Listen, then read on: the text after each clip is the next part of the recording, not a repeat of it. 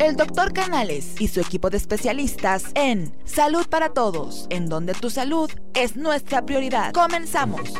¿Qué tal? Muy buenos días. Les habla el doctor Roberto Canales, aquí en el Colegio de Ginecólogos y Obstetras.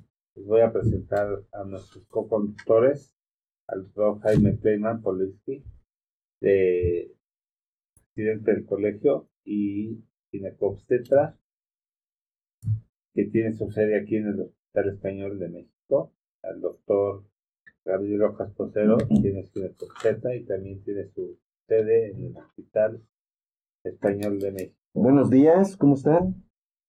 Hoy tenemos como invitada a la doctora Blanca Estela del Río Navarro. Buenos días, doctora.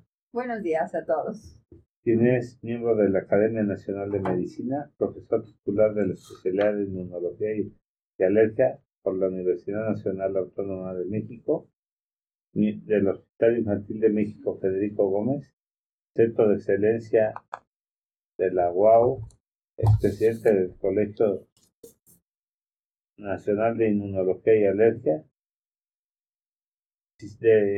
investigadora del Sistema Nacional de Investigadora presidente de Pompeya, y hoy nos va a hablar de rinitis alérgica en tiempos de COVID. Muy buenos días.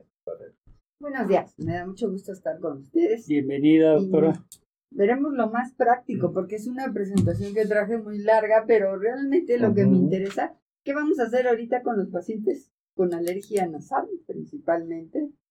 ¿Qué tanto, tanto factor riesgo tiene? Bueno, más bien el factor de riesgo va a ser para nosotros más que para ellos, porque un estornudo de ellos son millones de virus. Mm. Ese es el pequeño problema. Entonces, es muy importante saber que, que la alergia nasal llamada rinitis alérgica es muy frecuente. Se estima, de acuerdo al Estudio Internacional de Asma y Alergia, es un estudio epidemiológico muy grande, donde intervinieron muchos centros a nivel internacional y México tuvo nueve centros y actualmente eh, representamos 18 centros, de los cuales se vio que el 40 a 50% de los pacientes de 6 y 7 años y de 3 y 14 años tienen rinitis alérgica, esto es, tienen síntomas recurrentes de estornudos, comezón, moco, pero lo que predomina más sobre todo y es muy pues muy molesto y es por lo que acuden los pacientes, no tanto es por el moco perpetuo, les digo que son de la vela perpetua, sino más bien por la obstrucción. La obstrucción nasal no los deja este, dormir y entonces es muchas veces la calidad de vida, el niño duerme mal, está muy activo en la mañana, irritable y en los adolescentes con sueño. Entonces sí es un problema realmente de calidad de vida. Ahora, algo importante de la rinitis alérgica, bueno, ok, los síntomas son recurrentes, ya vimos que lo más molesto es la obstrucción y esto implica una disminución de su actividad escolar y su actividad laboral. Pero fíjense que un factor de riesgo para el problema bronquial, es decir, para el asma, es tener rinitis. Se ha visto que los pacientes asmáticos, hay casuísticas hasta el 80% que dicen que tiene eh, rinitis. Y se ha visto que es un factor de riesgo para desarrollar el, el, asma. ¿Qué función tiene la nariz? Filtra, humidifica, calienta, evapora, purifica, eh, ayuda, o sea, la, la, conexión es muy importante con senos paranasales, con trompa de eustaquio para el oído, el oído interno. Entonces, es muy importante el, si el centro de, de, nuestra cara, que es la que tiene esas funciones, no tiene una función al 100%, entonces vamos a tener, el paciente va por nosotros no porque nos va a decir tengo rinitis, sino va a decir porque tengo faringitis recurrente. Y ya me operaron y sigo igual. ¿Qué más? Pues porque tengo problemas de otitis, es decir, inflamación del oído medio persistente. ¿Qué es lo que pasa? Hemos tenido pacientes que hasta en su vida han tomado cada mes antibiótico pero lo que tiene es un problema nasal y eh, alérgico y esto hace también que crezcan adenoides y esto hace que haya moco en el oído medio, da otitis y con el tiempo, esto es muy importante, sobre todo en niños, ¿Por qué? Porque en niños, si hay una merma en su audición, su aprendizaje disminuye. Entonces, además, el, el, asma, entonces, es importante la rinitis, no, no mata. Yo le digo a mis pacientes, la rinitis no mata, pero ¿cómo perjudica? ¿Por qué? Porque te puede dar el problema de bronquios, te puede dar el problema ótico persistente, o bien que, que estés con el problema faringio y eso da una mala calidad de vida. Eso es para fines prácticos. Sí. Eh, dentro de la del, del ahorita que estamos en tiempos de COVID, ¿qué es lo que está pasando? Dice que las casuísticas que estamos viendo, por ejemplo, de los chinos, de los italianos, de los españoles, en cuanto a los pacientes alérgicos, se pensaba que eh, era un factor, que el factor alérgico, el tener alergia, el tener asma, el tener rinitis era un factor de riesgo para que desarrollaran más. Porque sabemos que el coronavirus tiene su afinidad, sus receptores, en muchas células, dentro de las cuales empieza en la mucosa nasofaringia. Entonces dijimos, bueno, pues entonces el de la rinitis pues se va a inflamar.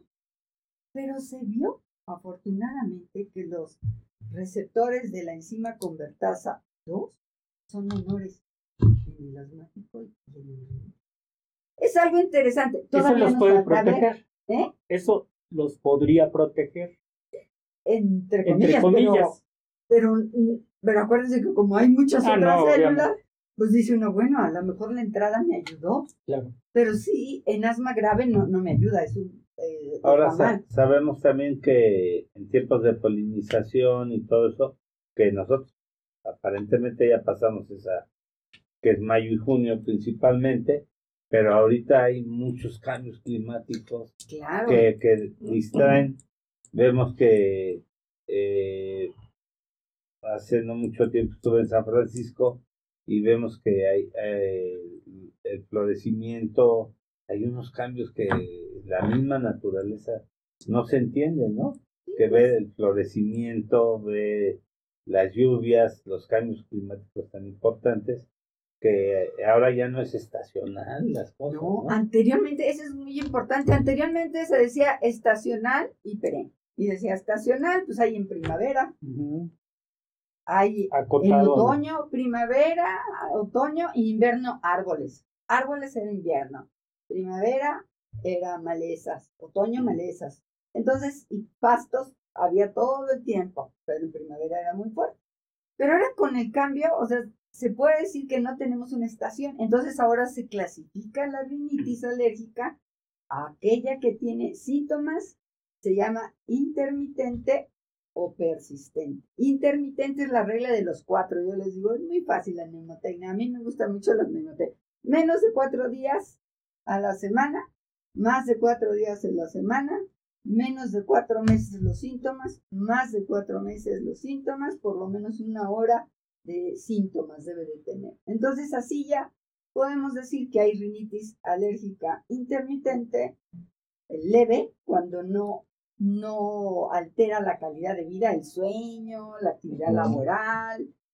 Eh, eh, eso es cuando no, es leve. Cuando ya la ya la afecta, es decir, no pueden dormir, están irritables, se llama moderada a grave. Y entonces la regla de los cuatro, pues más de cuatro, menos de cuatro. Cuatro días a la semana, más de cuatro días a la semana. Entonces, así la, la dividieron de que fuera más práctico. Sin embargo, bien dice usted, no tenemos eso, no. ¿Por qué? Porque el clima ha cambiado mucho, porque el aspecto climático sí, influye mucho en el alérgico, la verdad. Ahorita es cuando se están poniendo mal. Y algo que la mayoría de los alérgicos hicieron y nosotros hicimos un estudio hablando por teléfonos a los pacientes porque ya ven que bajó la, la, consulta mucho y mi hospital es COVID, COVID de niños. Entonces, las, las otras especialidades como que disminuyeron la consulta para evitar el riesgo de que se infectaran. Pero resulta que hablando por teléfono para hacer telemedicina con ellos y ver que estaba, la mayoría dejaba el tratamiento y tenía, empezaba con síntomas de obstrucción y moco ahorita con el cambio climático. bueno, en México podemos tener las cuatro estaciones del año en un solo día. Exactamente. Sí, llueve, este, hace un calor de la patada y luego un frío espantoso.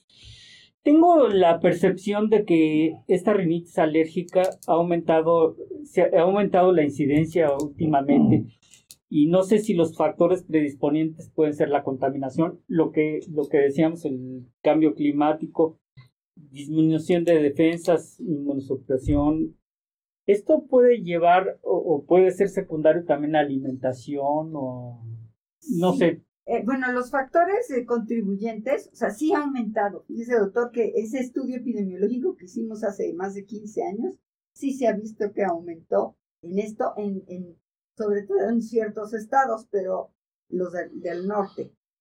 Eh, que haya influido la contaminación también es, es importante aquí, porque la contaminación hay un estudio que hicieron los militares que llegaron de Veracruz, les hicieron biopsia nasal y después estuvieron aquí tres, seis meses, les hicieron otra vez están inflamadísimos todos. Entonces, independientemente de la alergia, o sea, todos tenemos este, alteración en la mucosa, pero el alérgico, como se inflama más, entonces da mayor este, moco, mayores síntomas. Con respecto a la inmunosupresión, se ha visto que en el alérgico, como hace mucho moco, está muy predispuesto a las infecciones recurrentes. Y una cosa que era muy común, o sigue siendo muy común, de que el paciente que hacía hipertrofia de cornetes, que, que los llevaban a tiempos quirúrgicos, al tiempo se volvían a hipertrofiar.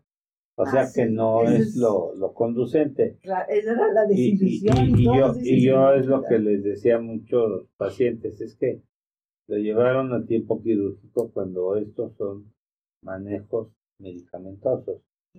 Entonces no se tiene que operar porque la, la hipertrofia de los cornetes nasales o de las conchas nasales debe de ser manejado con medicamentos, con inhibidores de leucotrienos, con otro tipo de, de, medicamentos para evitar, porque esto, las veces que se las quiten, las veces que se va a hipertrofiar, porque es una, una cosa de estimulación alérgica que va a llevar a la cronicidad y se va a estar este, estimulando la cuestión alérgica. Claro, y, y fíjense que eso es muy común que les ponían, este, que los operan, este, les quitaban la, la, el, final del cornete, la cola del cornete, pero vuelve a crecer, pues es la alergia. Es lo que yo le dije, pues vuelve a crecer. Oigan, vamos este, a mandar unos saludos. Primeramente, a los que nos están sintonizando, a partir de este momento, pues estamos revisando el tema de rinitis alérgica con la doctora Blanca del Río. Ya saben, estamos en todas las redes sociales, YouTube, Instagram, Facebook, Spotify, todas las plataformas digitales y por supuesto Twitter. Y por favor, cualquier duda, cualquier comentario, tenemos un WhatsApp aquí en la cabina para que manden sus mensajes. Es el 55 12 42 35 75. Bueno, mira, eh, hay muchos radioescuchas que ya nos están sintonizando. Por ejemplo, Berta Candia, saludos. Mir Villar, Alex Becha Betancourt, Ernesto Caudí de Cordón Vital, que próximamente nos visitará, Caro Casas, Ricardo Gil, que está aquí con nosotros en la cabina, Baraquiel Estrada, el doctor Antonio Villalobos, Gilberto Betancourt, Sánchez Vera, pues que, que nos está ayudando aquí a contestar las preguntas. Y hay dos preguntas muy interesantes, doctora, de uno de nuestros colegas. Es justo el urgenciólogo Marco Antonio que primeramente dice que felicita a todos los urgenciólogos porque acaba de ser su día el 19 de septiembre. Justo el día del terremoto se instauró el día del médico urgenciólogo y de los residentes. Fue ayer el día de, los médicos residentes. Bueno, y la pregunta que él manda dice que, ¿qué opina usted del factor de transferencia para la rinitis alérgica? Y la otra pregunta, ¿cómo distinguir COVID de rinitis alérgica? Sí, son muy interesantes las preguntas. Primero, a ver, el, eh, cuando hablemos del, del, tratamiento, bueno, pero les explico así brevemente en general el tratamiento. El tratamiento, principalmente hay tratamiento no farmacológico y farmacológico. Dentro del no farmacológico, el control ambiental es muy importante. Si es el perro o el gato, pues es lógico. O bien si es la alfombra que tiene polvo y el niño o, la persona mayor es alérgica al polvo, pues lógico que tenemos que ayudarlo a evitar eso, a controlar.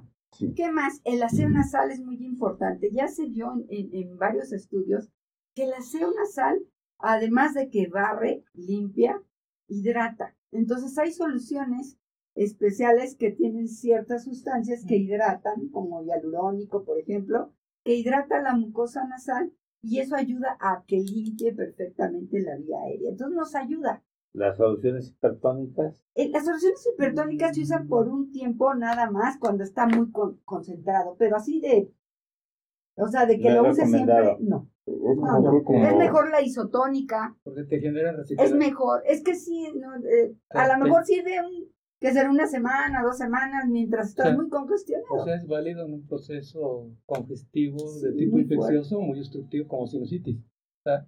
claro. Pletórico congestivo, pero es. Pero ya después lo retiras, si no te rebota y te congestionas más, y te reseca, te quema la mucosa. ¿Cómo se llama la, ¿cómo se llama la sustancia isotónica? Eh, bueno, hay, hay varias aguas de mar, ahorita ya es la moda, solución isotónica, tiene ácido hialurónico y eso te ayuda a que retengas el agua, es higroscópica. ¿Y cómo se de usa? ¿Cómo, cómo se haría? Se tiene que usar por lo menos uno o dos disparos en cada fosa nasal, dos, tres veces al día.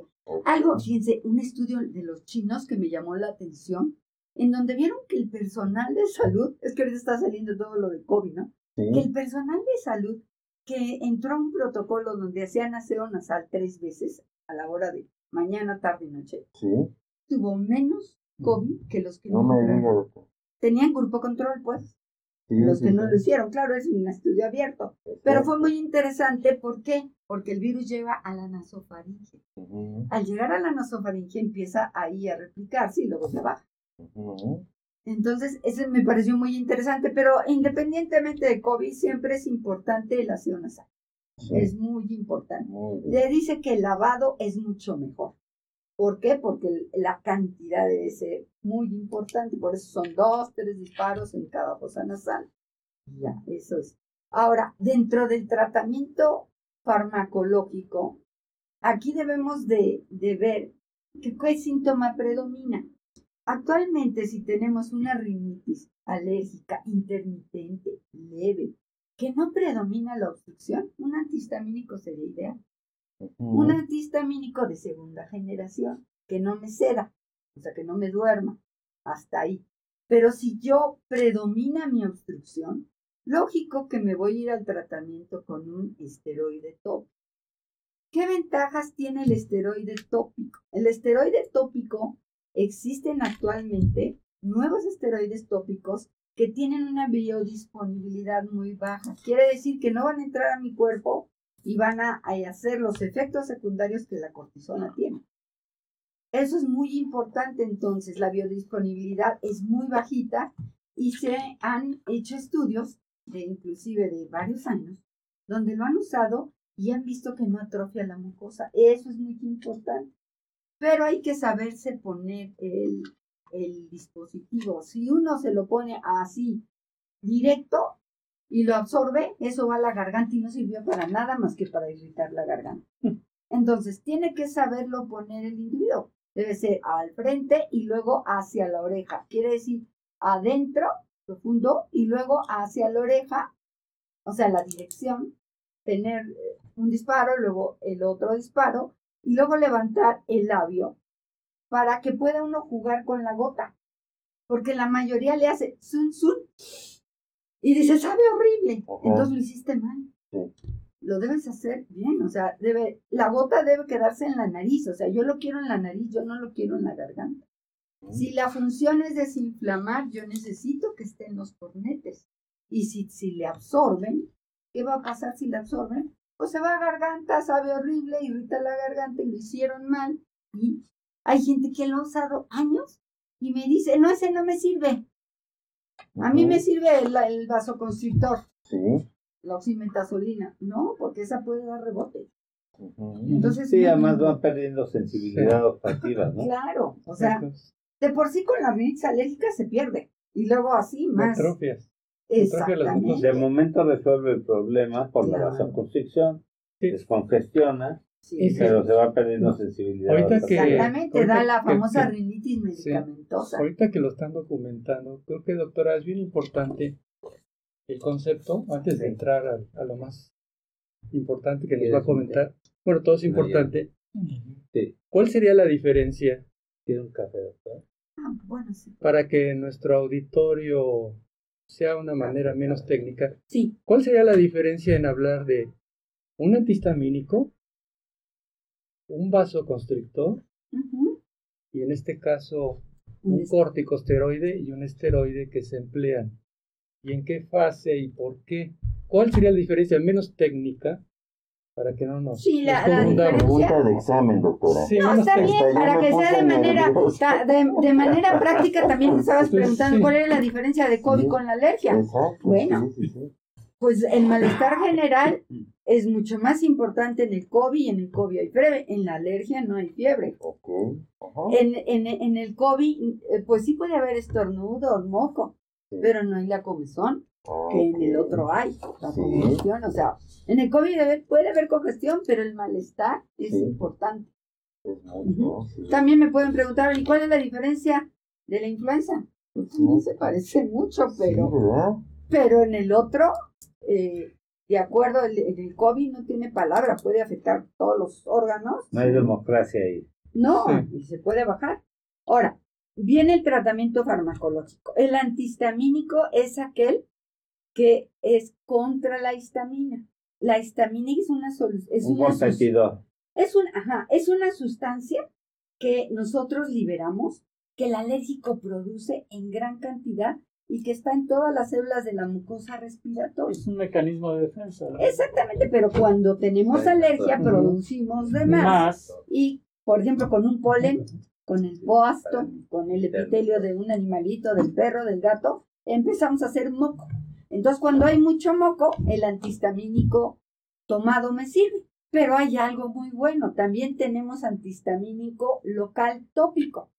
Y este tópico lo tenemos combinado con esteroide. Por ejemplo, cuando tenemos todos los síntomas de obstrucción nasal, estornudos, comezón, moco.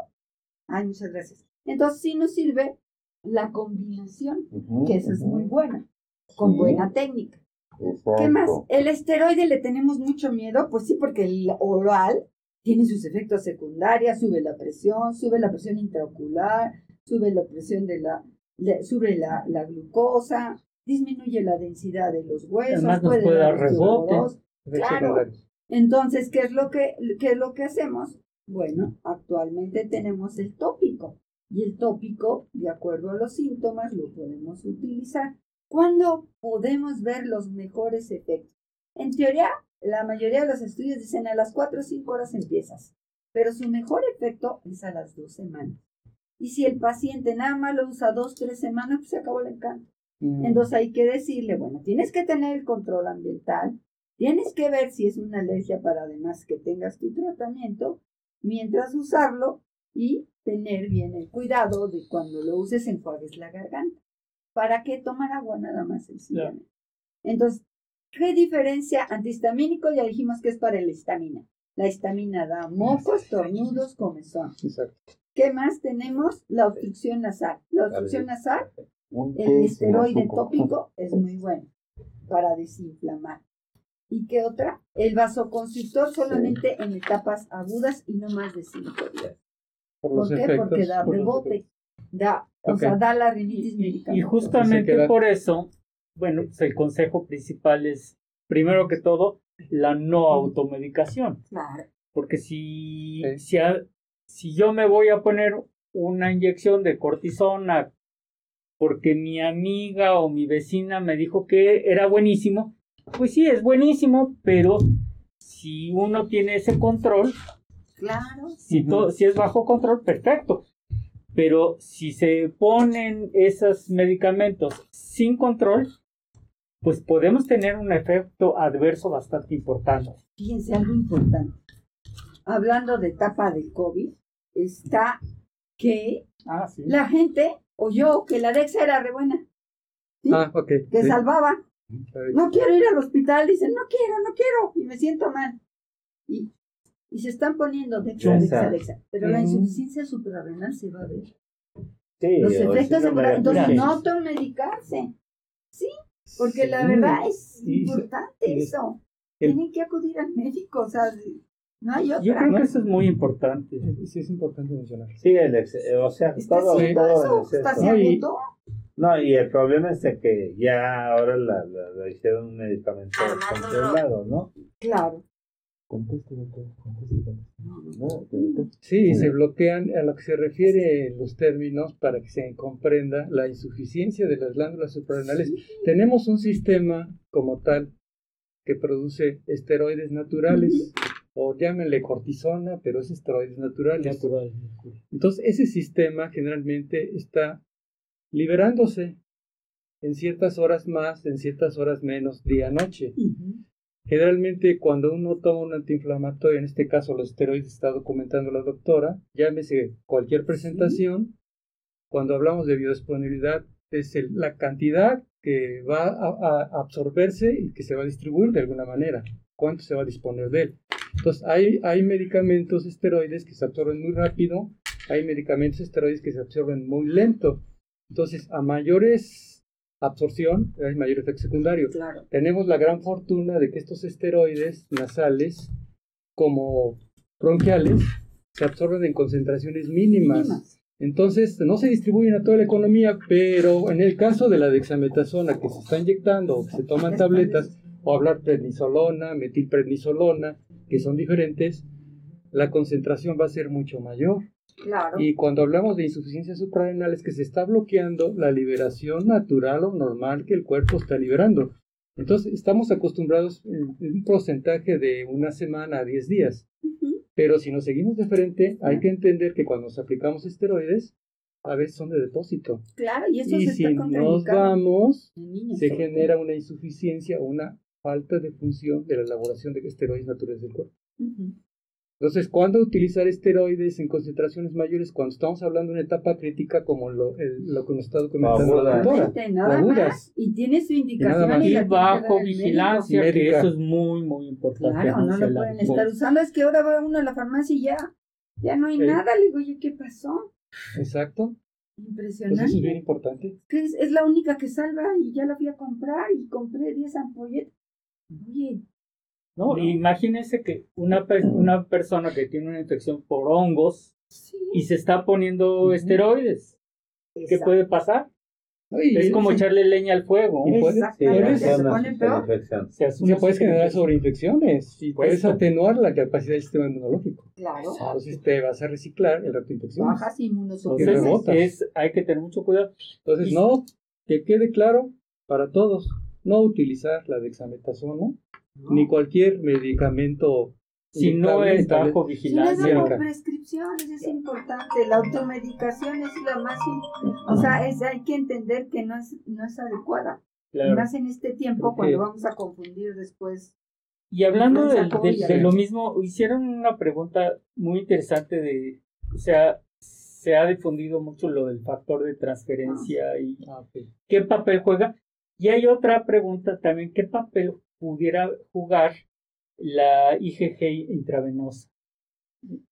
La IgG, o sea, inmunoglobulina, o sea, detectarla o. No, no, no, aplicarla. Ah, como o sea, la- tratamiento. ah. Exacto. El factor de transferencia, ustedes saben que es un lisado de glóbulos blancos Exacto. que van a banco de sangre de la raza, sobre todo el del poli, que es, es el mejorcito, los demás. Hay como 10 factores de transferencia. No, y hay 110 mil artículos. Ah, eso. Sí. Exactamente. Entonces, lo que hace es este, este lisado de glóbulos blancos, pues lo machacan y luego lo pasan por filtros.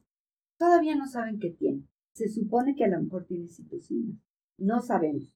Hay unos en contra y otros a favor, inclusive en mi gremio de alergia e inmunología. Realmente se ha usado mucho, pero los estudios bien diseñados no los tenemos así como quisiéramos. Doble ciego, controlado con placebo, y lo anuncian que con esto se te quita la alergia. Pues no, lo único que te da una ayudadita, te inmunoestimula, ¿a qué? A todo, es, es inespecífico. Pero bueno, es, es importante. Ahorita hay protocolo, hay un protocolo, hay varios protocolos, pero el del Conde de Valenciana lo están utilizando para COVID todos los días. Y les digo una cosa, no han dado ningún resultado. O sea, no han dicho oh, Silvia no sirve. Claro, a lo mejor falta tiempo que nos digan. Pero ellos cuando llegan a nuestro consultorio lo anuncian como que quita la alergia, quita el asma, no puedes engañar. O sea, doctora, a yo creo que la verdad no la puedes engañar. Su componente es más que nada ayudar a modular el sistema inmunológico. Sería la indicación. Una ayudadita ya, pero. En la primera etapa. Pero ¿sabes el de costo? El costo Sería eso como tal. Y la gente se confía. Okay. Y en cuanto a la gamma globulina, también tiene sus indicaciones para, para enfermedades alérgicas.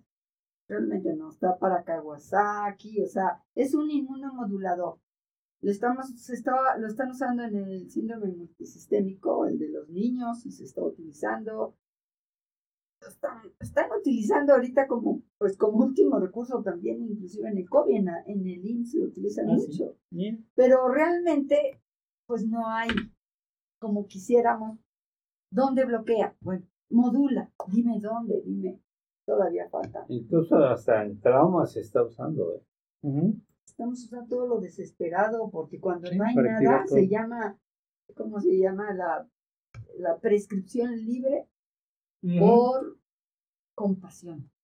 Cuando no tiene indicación, por compasión, pero es el, el médico el que lo utiliza, o sea, es es ya en casos. Y es que lo que tenemos que hacer es una medicina basada en evidencia y no una medicina basada en, experiencia o en, o en hallazgos. Exactamente, porque a uno le di y otro no, ¿qué, sería? No, no, no, y la evidencia, hay, hay estudios en los que pues tienen doble ciego, ah, con controles, y son estudios bien estructurados. Eso eso es lo importante. Y si no hay esos estudios, no, no, no, se, no, no podemos tomarlos. El problema es que salen al mercado como productos milagro y pues entonces los consumimos pensando en que esa es la salvación. Milagro y alimenticio, porque no tienen ni registro de medicamentos de la COFEPRIS, por ejemplo, el factor de transferencia. Es como alimento. Como suplemento. suplemento alimenticio. exactamente, dice bajo es su responsabilidad. Sí, a ti se tiene, tiempo usando de alguna manera. Sí, la verdad es, es interesante esto, pero bueno. Pero a fin de oh. cuentas, doctora, es inocuo. Dentro de los efectos secundarios. Efectos secundarios como tal. Realmente lo único que se recomienda no usarlo en enfermedades autoinmunes. En teoría no. Por la actividad del sistema inmunológico. Porque es una estimulante, ¿verdad? Inmunidad. Sí, eso es inespecífica, pero no te va a curar. O sea, a lo mejor te ayuda, a lo mejor a unos, con nosotros cuando es alergia, pues le va a ayudar tantito, pero en cuanto la deja se acabó el encanto. A diferencia de la inmunoterapia específica. Pero si hay, aumento, si hay aumento de citocinas y precisamente uno de los problemas de COVID es esa tormenta de citocinas, ¿no es contraproducente? Yo lo vería así si la diera en esa etapa. Yo la vería muy bien si la diera como preventivo. Eh, yo creo que en esa etapa, sí, o sea, yo, pero no, tienes toda la razón. Entonces no, no cabría ahí. Cabría más que nada en etapa preventiva. Modular la inmunidad. Más que quedaría más. Sí, pero no en etapa de actividad. Ahora no sabemos qué sería bueno darlo y ver qué tanto aumenta el interferón. ¿no? El alfa, el beta. o sea, si, si, lo, si lo aumenta, entonces ya ya estoy en teoría. La cosa es que un grupo de, de, inmunólogos del Politécnico son los que han desarrollado esto. Sí, el, es el, doctor Estrada, por eso les digo que si, que si usamos, usamos uno bueno, no, no vamos a usar uno. Es que hay unos que salen hasta en la televisión ah, tres, cuatro veces y te dicen, llévese cinco, pero la oferta es el doble y pague mil y tantos. Más que nada que todo el mundo dice, ese es el bueno, doctora, ¿por qué? No, doctora, quiero entenderlo de esta manera, independientemente de que lo, se, expresa para diferentes indicaciones, enfermedades autoinmunes o alérgicas, verlo de esta manera, que el factor de transferencia más que nada sería un contexto un poquito en activar los sistemas de, defensa primarios. Pues sí para disminuir los los la riesgos a generar un proceso infeccioso activo. Ah, ah. Sería como una prevención. Sí, miren, para herpes es buenísimo. Sí, se usa mucho para herpes. Buenísimo. Buenísimo, Doctora, yo he tenido... Hay, hay, hay, hay que- como experiencias mire, que sí, pero... ¿Sabe qué? En, en- en el aspecto clínico, yo he tenido la experiencia, lo que he manejado, el factor de transferencia bastante bien en, en leptospira. Y me ha respondido fabulosamente claro. Sí, como con- coadyuvante. Coadyuvante con el antibiótico. coadyuvante. Con el sabemos que hay un proceso inmunológico totalmente abolido casi. que es intracelular y llegó para quedarse, entonces está reciclando, se está activando. Y es sistémico, hígado, riñón, vaso, corazón, pulmón, que te da múltiples sintomatologías y te puedes confundir con cualquier cuadro clínico. Entonces, a veces tienes pacientes que te, te fallecieron y pasaron desapercibidos y lo que tenían es una leptospira cuando no se les buscó. Exacto. Y ese es el problema que tenemos aquí en México o en algunos lugares en donde se, se, se olvida que existe la leptospira y hay bastante leptospira. Es la que, enfermedad que proviene del- de, los guanos o que proviene Y de la orina de los perros largos, o de los... largos, largos, Salud. largos de Salud, salud. 60 Sí. días Salud, de salud. antibióticos. Hablando de... Y es bueno, en ese he tenido muy buenos resultados, se activa. Pero bueno, es una controversia, doctora. Dice que los estudios pero es nos tienen interesante. que... Vemos a ver cómo nos va. O sea, ahorita estamos en, en época de pandemia y se está muchos Usando de- protocolos, así de como todo. de vacunas también. Pues ahorita lo, lo estamos viendo con el COVID que en Europa está repuntando. Ya vieron la segunda ola, Sí. pero se está viendo más alto que la Mucho primera. más. Lo que sí dicen Entonces, es que hay menos mortalidad. Y, y Como que, que, ya por aprendieron, ejemplo, como dice, aprendieron a dar a tiempo el anticoagulante, aprendieron a Ujú. dar a tiempo el oxígeno, y, y que, aprendieron no te esperes tanto a que y llegues que con la vacuna que Sí. estaban, este, Eso es bien importante, pues ya cuando llegan Las primeras etapas. la vacuna china, no sé, o ya tuvo más de 500 Ah, sí, sí. reacciones peligrosas. Sí, ¿no? ahorita no han Sí, pasado al la etapa sistema 3, nervioso. creo entender. Ahorita estamos en No han la, logrado en la pasarla. etapa 3, No han Pero- logrado. la de La, Oxford, la de Oxford, esa está bien. La rusa también. la la ya rusa, la etapa 3 también no la la rusa, Sputnik. La Sputnik tuvo más de 500 reacciones severas. Sí, no, no. sí, está. Entonces creo que es muy Da- da Da- temprano. un poco de temor todavía. Doctora, más que nada sería por el grado de mutación que está teniendo también este tipo de ¿Saben microorganismo. que decían que era muy grande y No que, está definido. que sí podía mutar, pero que era más responsable, que no sé qué, porque tenía bien sus sistemas de Pues es que- Porque, pues, quién porque sabe. cuando hablamos de reinfección, ¿qué podríamos entender? Pues es por otra mutación que recibió. Entonces te está pues sí. activando el sistema de otra manera. Sí, porque ha visto otro virus, es otro, o sea, Exacto. otro SARS-CoV-2. Y ya digamos, no tanto Sí. por el mismo, sino por su propia Por mutación. Ese es el problema que tenemos ahorita. Oiga, doctora, una pregunta ahorita aprovechando la inmunología. ¿Qué tan importante y tan es- específico es hablar de inmunoglobulina G? Claro, está la IgM y está la IgG, que sean propias para el padecimiento del COVID, porque ya ve que a veces tenemos pacientes que son PCR positivo, que todo lo que la carga de la, de la réplica de los eh, bueno, de, de- de- de- de la, de la carga viral se, se, se incrementa, se está sintetizando, pero siguen siendo positivos, pero a veces tenemos pacientes que prácticamente no les encontramos inmunoglobulina, pero son pacientes que aparentemente ya no siguen evolucionando a su daño orgánico severo, pero ya no les encontramos inmunoglobulina, o sea, ¿qué tan específica es? Sí, por eso no buscarlas está buena la prueba de anticuerpos, no. Ahorita lo que se está viendo es a nivel celular, de linfocitos T, linfocitos CD8, que es donde está el chiste. Ahorita, y nosotros nos confiábamos mucho, bueno, a los 10 días empieza a producirse IgM, IgG, y nos va a quedar la memoria, y que cuánto dura, dos, tres meses, ay, qué poquito. Pero parece que, que es la que lleva la batuta, es la, la inmunidad celular. Que esa se combina con la humoral y ayuda. Entonces, por eso la prueba de anticuerpos no es tan buena como uno quisiera, O sea, la verdad. no Y luego se confían, ay, es que sí tengo, entonces ya me voy a, a bailar. Le digo, no, que te vas. O Porque sea, se van a socializar porque tienen, dije que esto no dura, además no, no sabemos son breves, tanto. no parecen. Pues no aparecen esa- Y, y muchos Sí. no tienen Exacto. y, y, y aguantan. O sea, y están relativamente estables y no avanzaron. Están investigando ahí. Lo que pasa es que sí saldría caro. Sí hay, sí te hacen perfil inmunológico, pero no específico. Lo ideal sería CD, CD4, CD8, CD56, sea Natural Killer. Sería bueno, específico y contra el antígeno, ver qué tanta respuesta, qué tanta proliferación hay. Pero es a nivel de investigación. Bueno, entonces este, a, todos los que nos están sintonizando, estamos revisando el tema de rinitis alérgica con la doctora del Río. Muy interesante, entonces por favor manden sus preguntas, todos los comentarios, estamos en todas las redes sociales y por supuesto en el WhatsApp.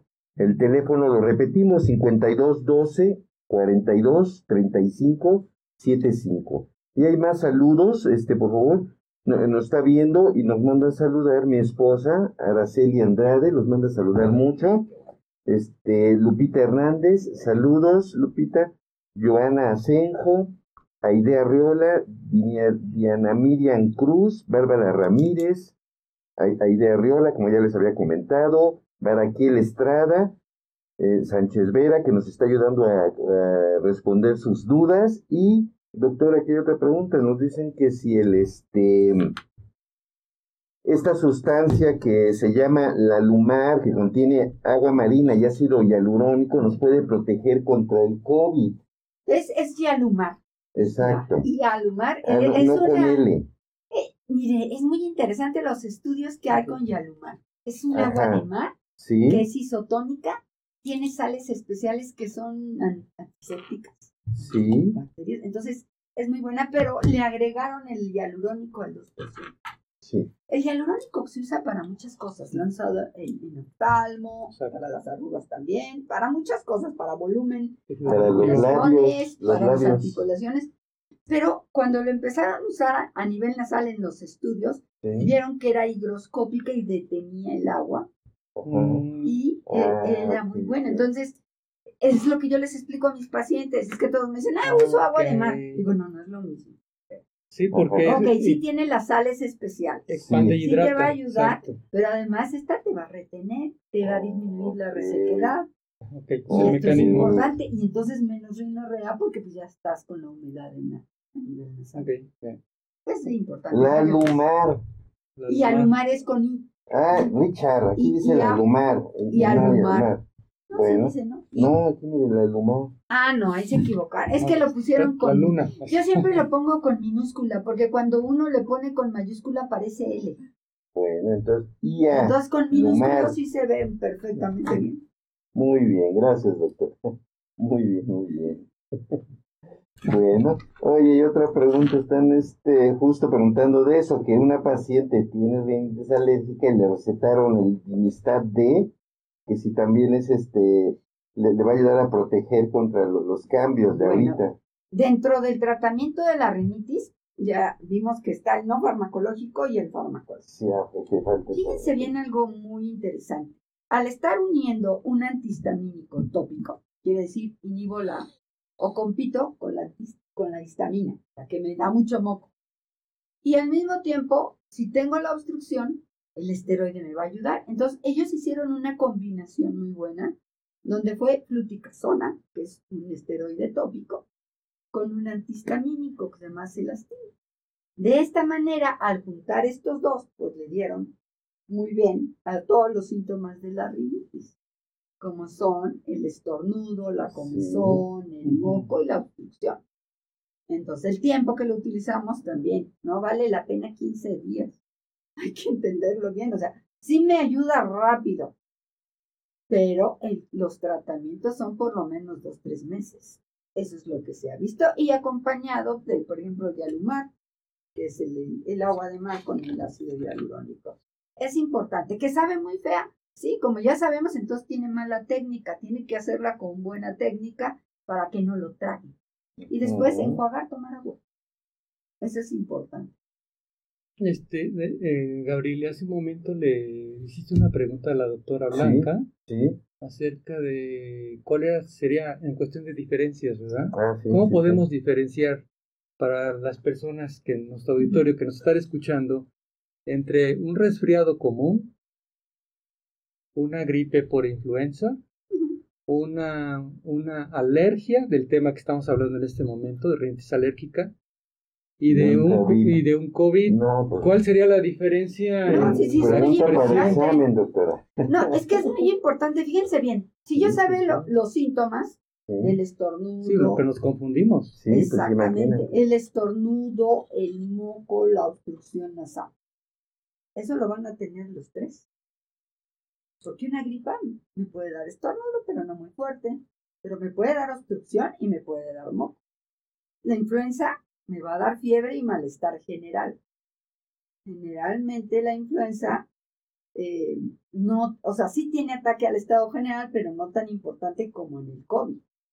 En el COVID tiene un ataque, tiene cefalea, o sea, tiene datos de, de pivote. Cefalea, fiebre. ¿Se acuerdan? Cefalea, fiebre, todos son los, dice, uno de estos y cuidado. Y además puede tener el problema del olfato.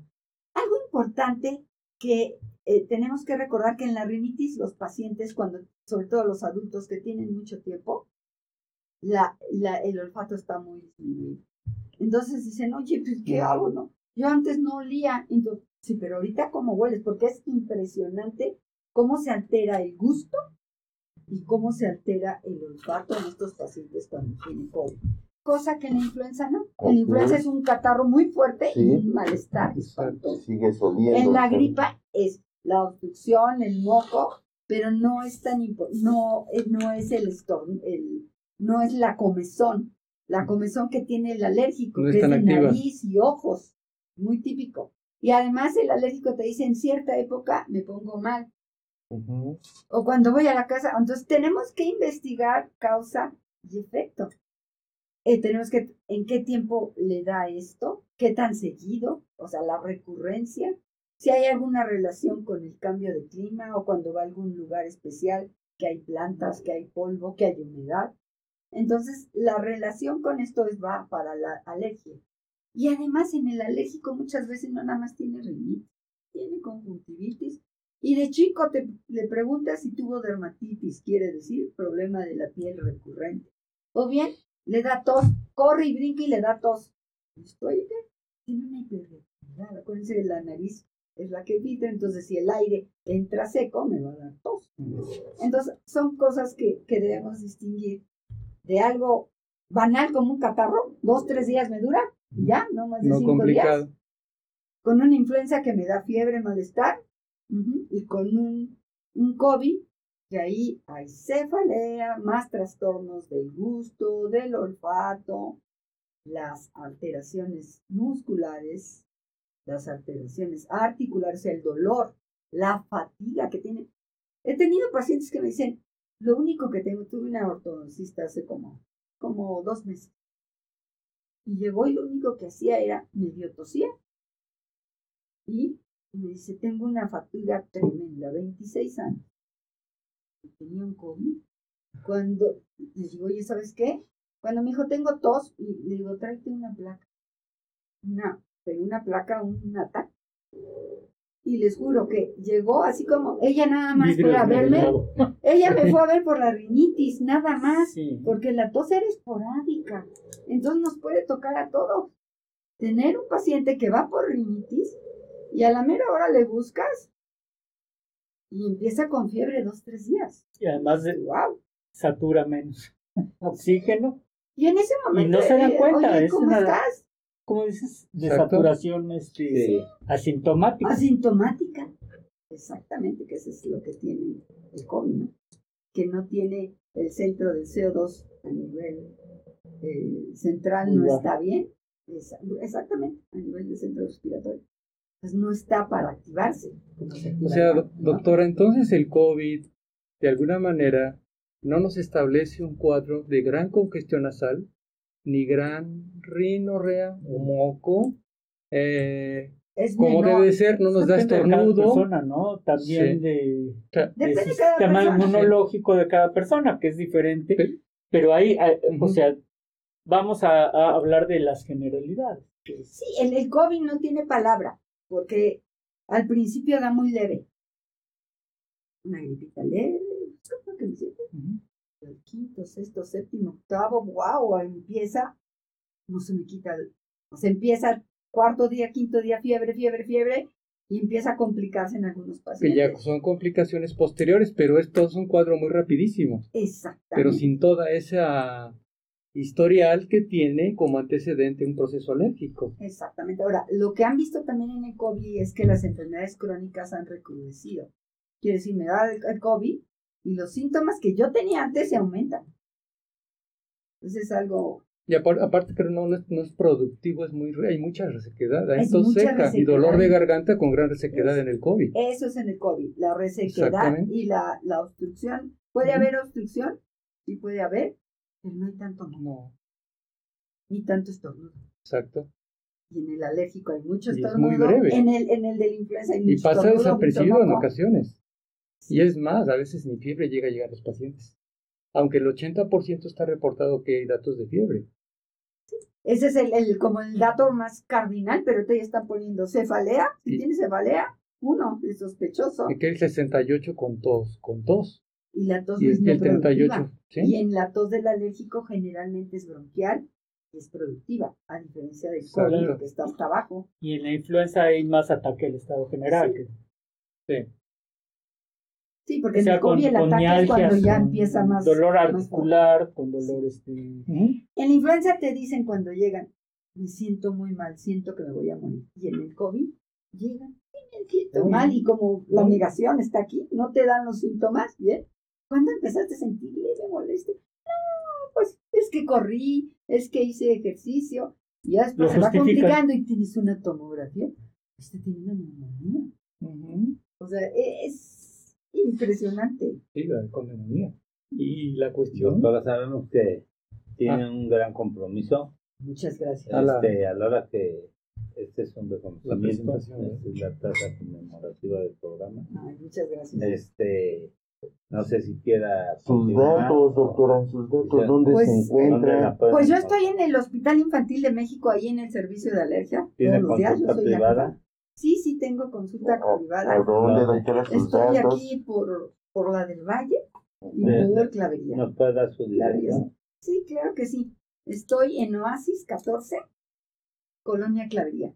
Ahí en, ahí tienen este, el teléfono de Clavería. El, teléfono es 55 55 27 81 77.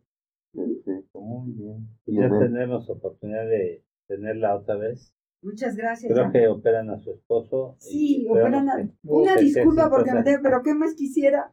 Ver la presentación ya no la vimos. No, no, no, pero estuvo bastante Lo que quise más bien que fuera más práctico, ¿no? Estuvo sensacional. O sea, sí, bastante... Bastante buena la plática. Fue didáctico. Fue didáctico, importante. Sencillo.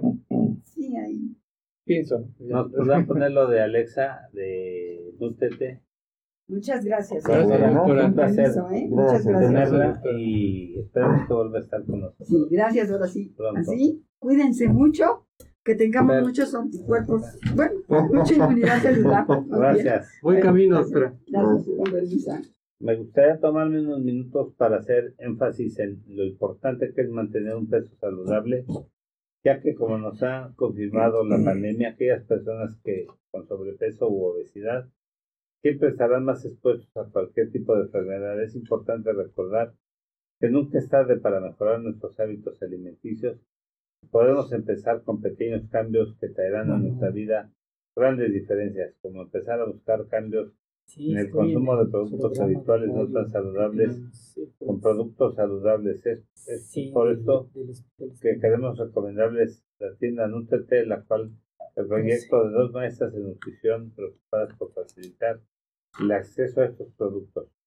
Pues invitamos a seguirles en sus redes a través de sus teléfonos Instagram arroba nutrete-mx, Facebook arroba nutrete CDMX, teléfono 55 62 16 65 20.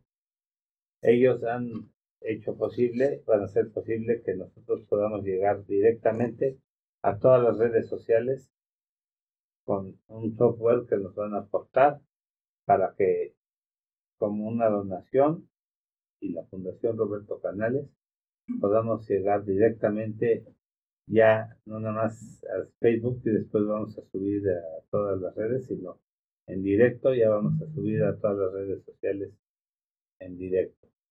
A partir de la próxima semana, creo, ¿verdad? Ok, mientras vamos a hablar de, de lo que es hipotiroidismo, también ligado a la depresión. Bueno, entonces en lo que nos ponen este la pantalla vamos a mandar más saludos.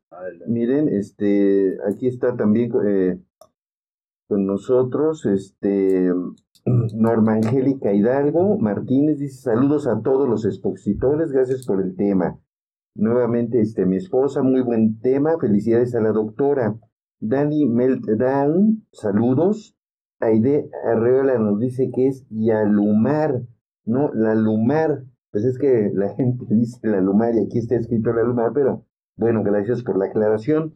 Sasha eh, Shilly, muy buena plática. Ella es distribuidor de contenido, fan destacado.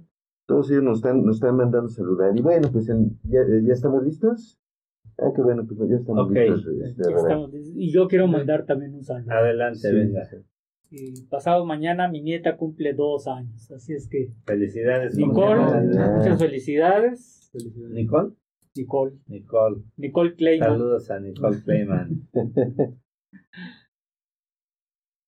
Muy bien. Bueno, nosotros sabemos que el hipotiroidismo es un padecimiento eh, común que frecuentemente vemos que nos llega la consulta eh, muy común más en las mujeres y donde vemos que la, la hormona T4 normalmente se produce en proporción 20 a 1 con respecto a la T3 y vemos que normalmente eh, afecta más a las mujeres que a los hombres y que suele ser que nos lleguen mujeres con sobrepeso, que llegan deprimidas, que llegan que han hecho mucho ejercicio, que,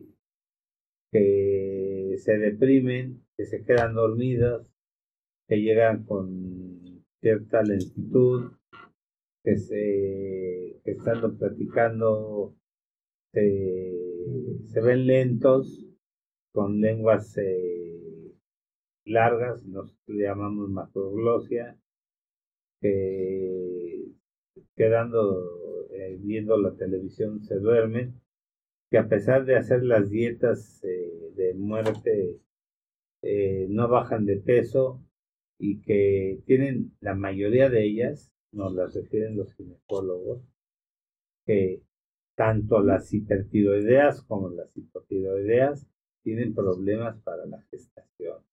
Y cabe mencionar que ambas, cuando logran la gestación, no deben de suspender la hormona tiroidea, ninguna de las dos. Vamos con la siguiente, por favor. Los síntomas precoces eh, del hipotiroidismo en el adulto son inespecíficos y insidiosos. Entre ellos se encuentra la letargia, el estreñimiento, la intolerancia al frío, rigidez, contractura muscular, el síndrome del turno carpiano y la menorragia. Aquí vemos que eh, tienen problemas de disminución en el sangrado, sobre todo las mujeres. Vamos con la siguiente.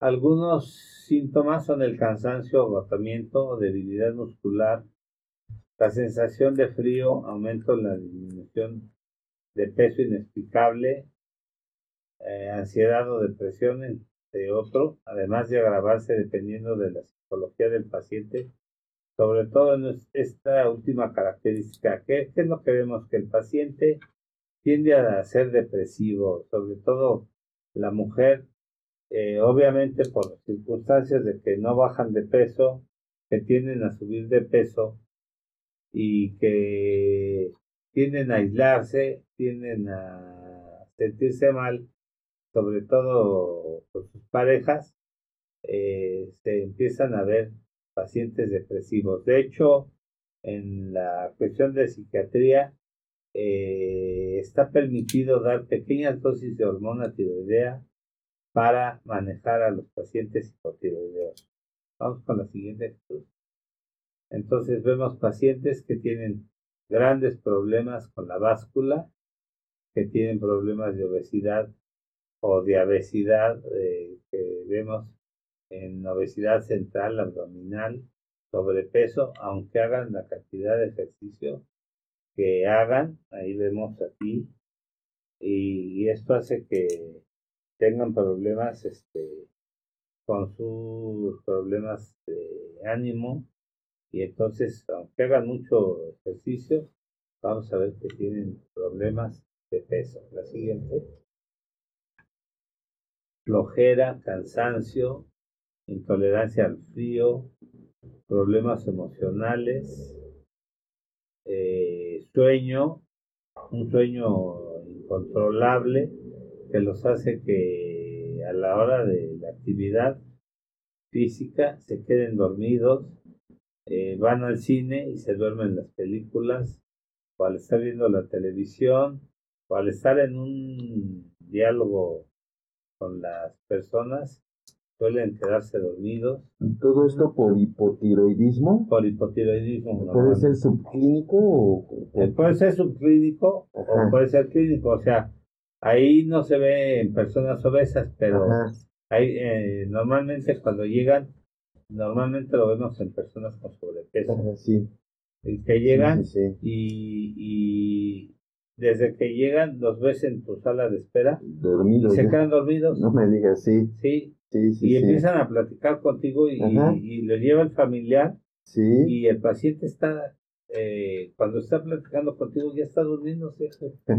y una de las cosas muy importantes que a la hora de, empezarlas a explorar, los encuentras con macroglosias, o sea que tienen lenguas grandes.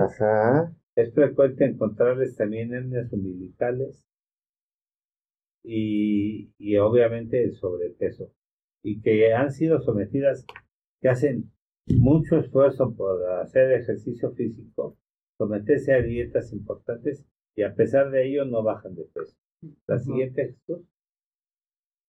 Y no es raro encontrarnos también pacientes hipotiroideas que tengan también secreción de leche. Mm, Ajá, que tienen problemas de prolactina, ya ves que te acabo de preguntar. Sí, sí, Esa paciente es una paciente hipotiroidea, cuando fuiste ahora al consultorio, y que traía una hiperprolactinemia de 28. Sí, pues imagínate. Y que te dije, esa paciente necesito inhibirle la hiperprolactinemia, porque a pesar de todos sus problemas tiroideos, trae una hiperprolactinemia. Al, elevarse eh, el factor estimulante de tiroides, también se eleva la... Ahorita que lo documentan de esa manera, doctores, entendamos que el del hipotiroidismo se asocia a múltiples padecimientos ya preexistentes ya de antemano, el paciente ya tiene un historial en ocasiones de múltiples padecimientos. Que este, están subclínicos, están escondidos, pero que de alguna manera eh, dan tanta sintomatología que todos se enmascaran.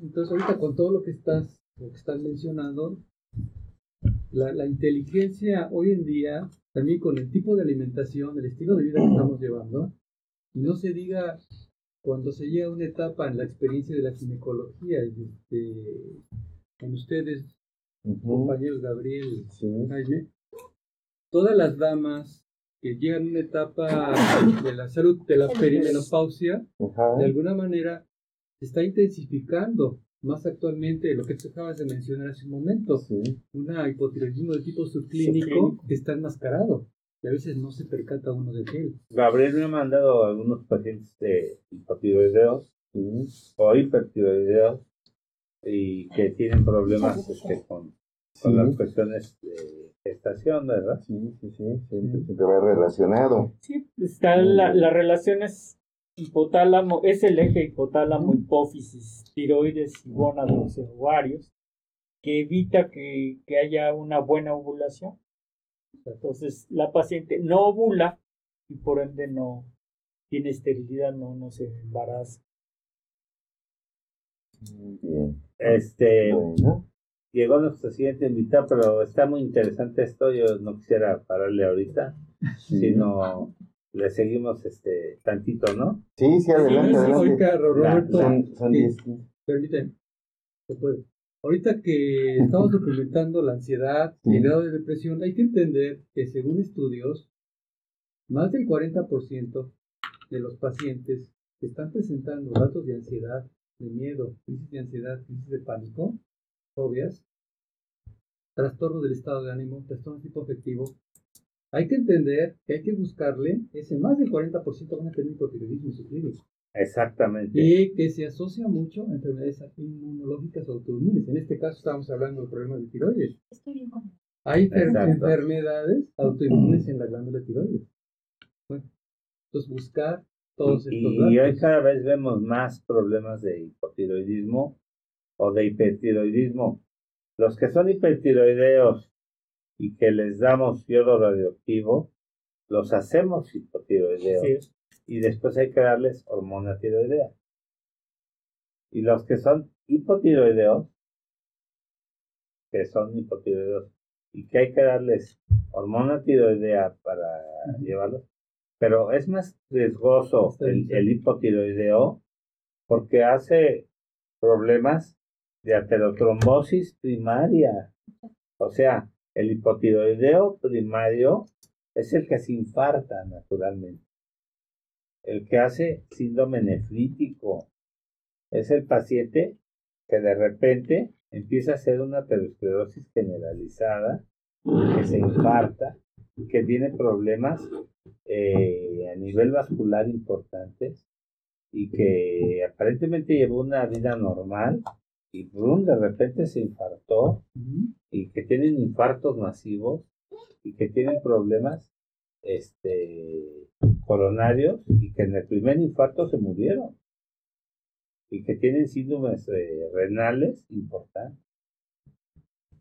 Entonces, el, el hipertiroideo te hace una tormenta tiroidea, le das yodo radioactivo, y ya después le das suplementos tiroideos y lo tienes controlado. Pero, pero el hipotiroideo te hace un problema metabólico importantísimo a nivel de lípidos. ¿Lo suben o lo bajan? Lo suben. Ok. Bueno, Como lo que te decía del paciente de COVID, sí, que cuando están con sedación, sí. este, te elevan todos los triglicéridos y los Y, y ahorita que estás documentando eso, Roberto, la experiencia de la, de la importancia de cuando un paciente está tomando la, la triiodotironina o el medicamento específico para hipotiroideos, que hay diferentes Sí, sí, en el mercado, eh, hay que entender que tiene que tener una dosificación exclusiva y muy particular cada paciente y que se, va modificando esa concentración.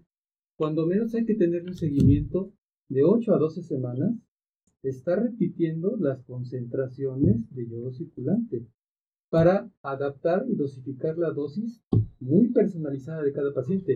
Hay pacientes que se confían tanto en la práctica clínica y hay casos, hablando de esa crisis, de, de crisis hipotiroidea que se llega a presentar, hay pacientes que respetan totalmente el tratamiento del, de- del- medicamento y entran en crisis. Entonces, eso es bien importante, Roberto, cuando lo estás mencionando en este momento.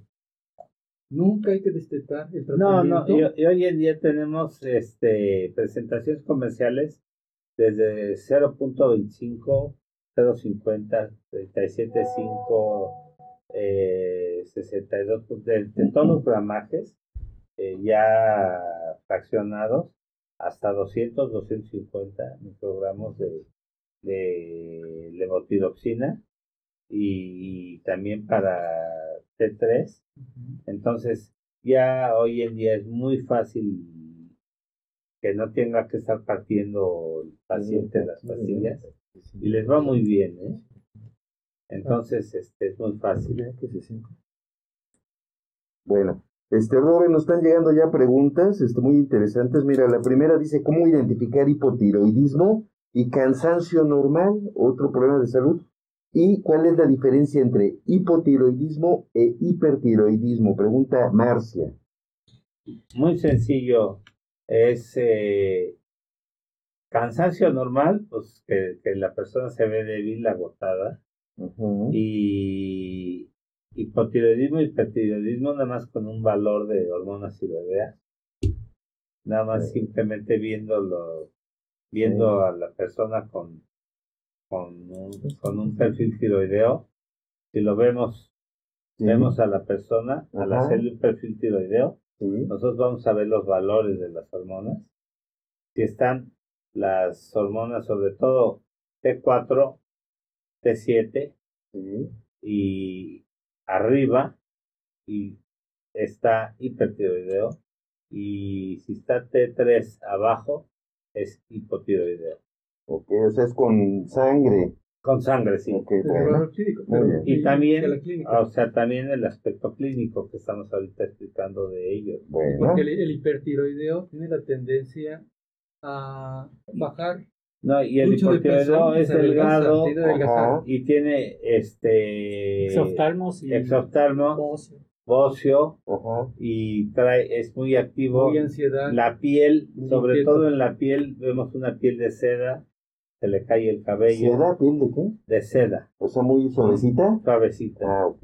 Ansioso, inquieto, puede cruzar con insomnio. Sí, delirio de persecución. Qué barbaridad. Si quieres, ya déjenlo ahí.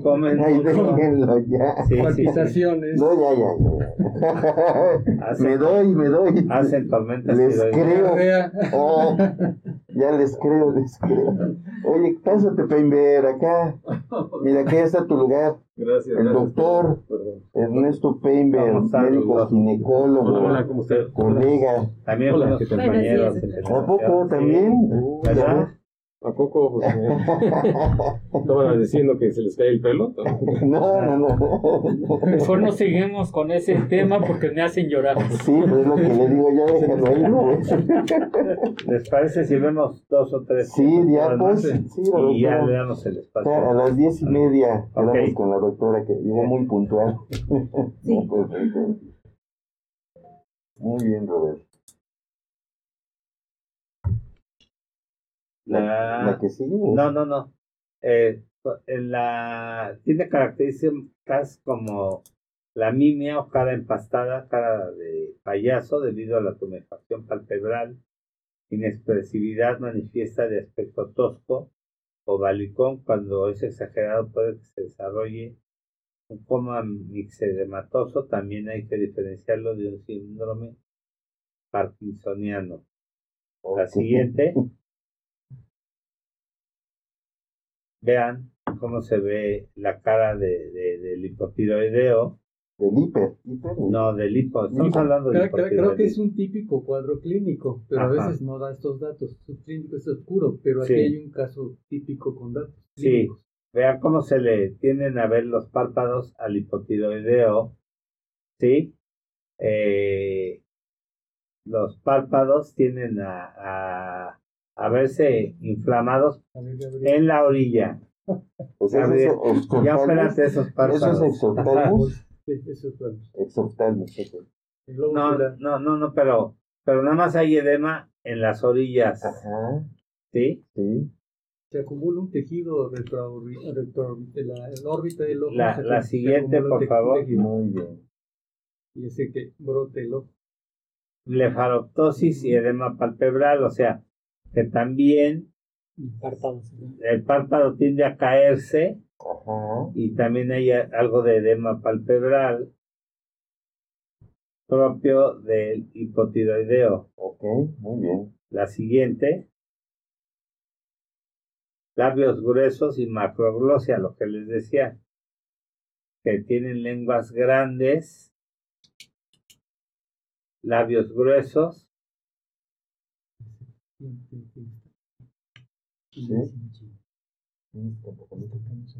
la siguiente.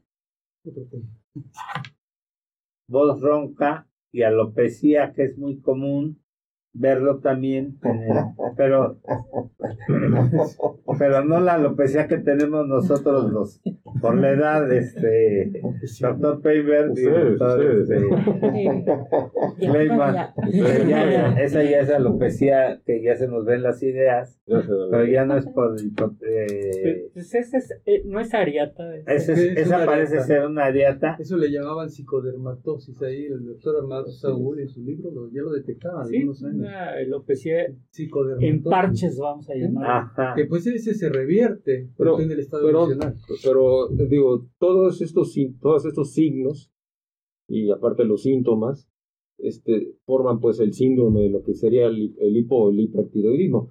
Pero por ejemplo mucha gente tiene los párpados caídos y todo eso. Ah, no, sí, tiene, ya, ya, ya formarían alguna se, se juntan todos los síntomas para poder dar con el diagnóstico eh, Exactamente. Eh, de laboratorio, ¿no? Y todo esto son los, nada más sindromático, ¿no? Sí, y ahí es lo que, lo que llama la atención, lo que nos quiere sentar a entender, Roberto, de alguna manera, que este tipo de alopacia llamada de tipo areata es por partes como que... Que también puede formar parte de, de unas de, de problemas eh, de piel específicos, ¿no? De unas ciñas.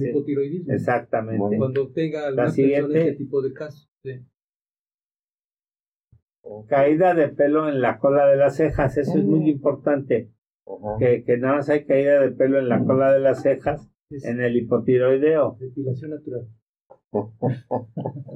sí, que nada más en la cola de las cejas, en esta parte, esto es propio del, del, Hipo. del hipotiroideo. Sí se ve. Y no es una depilación específica, ¿no?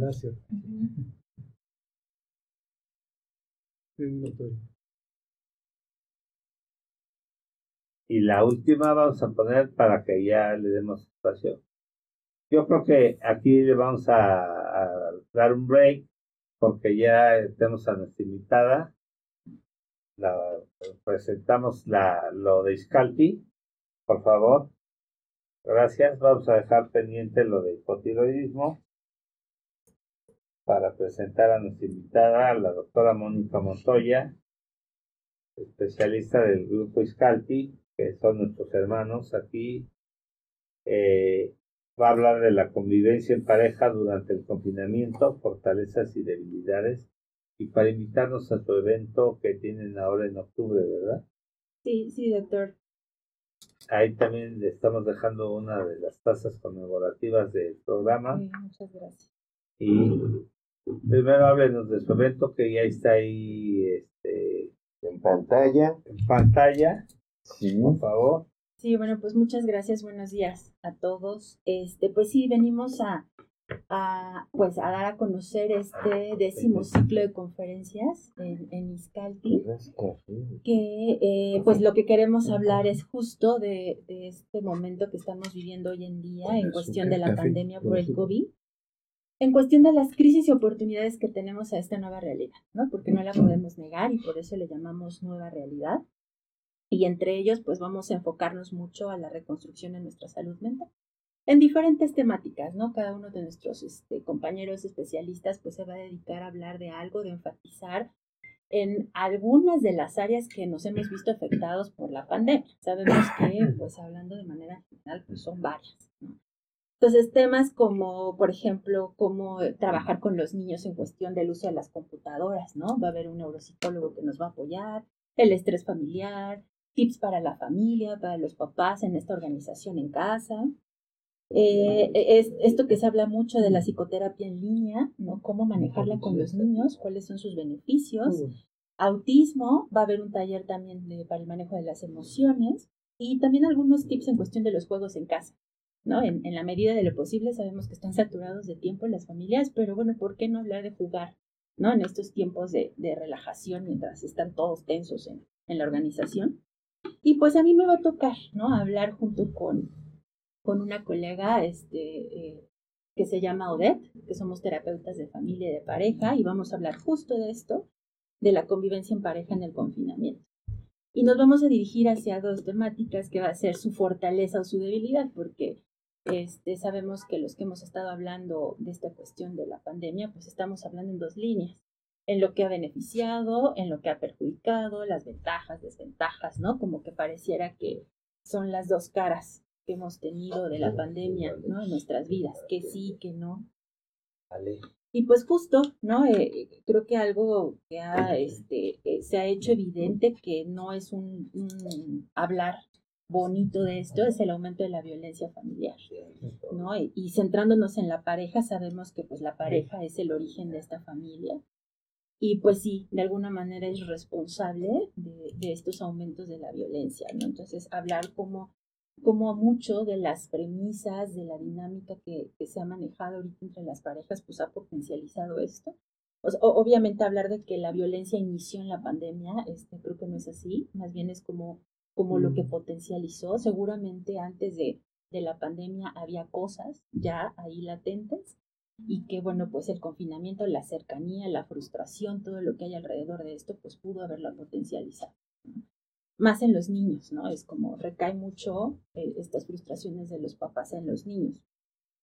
Entonces, pues queremos hablar justo de esto, que es lo que, lo que predomina en la violencia, en los juegos de roles de la pareja, las ideas machistas todavía, las premisas de género que están marcadas, ¿no? E, en, eh, algo que sucede muy tradicional, si, si la, ella es la que se dedica a la casa antes de la pandemia, pues con la pandemia está más marcado, si él entró o no a la organización, si más bien se sentó a seguir siendo atendido, bueno, como, como muchas este, estas cuestiones, y, le vamos a dar como su espacio y a lo mejor opciones para que disminuya, ¿no? Sabemos que no solamente es responsabilidad de los que están ahí, sino también de, de, las instituciones que estamos afuera que podemos contribuir a, a la orientación para que esto disminuya.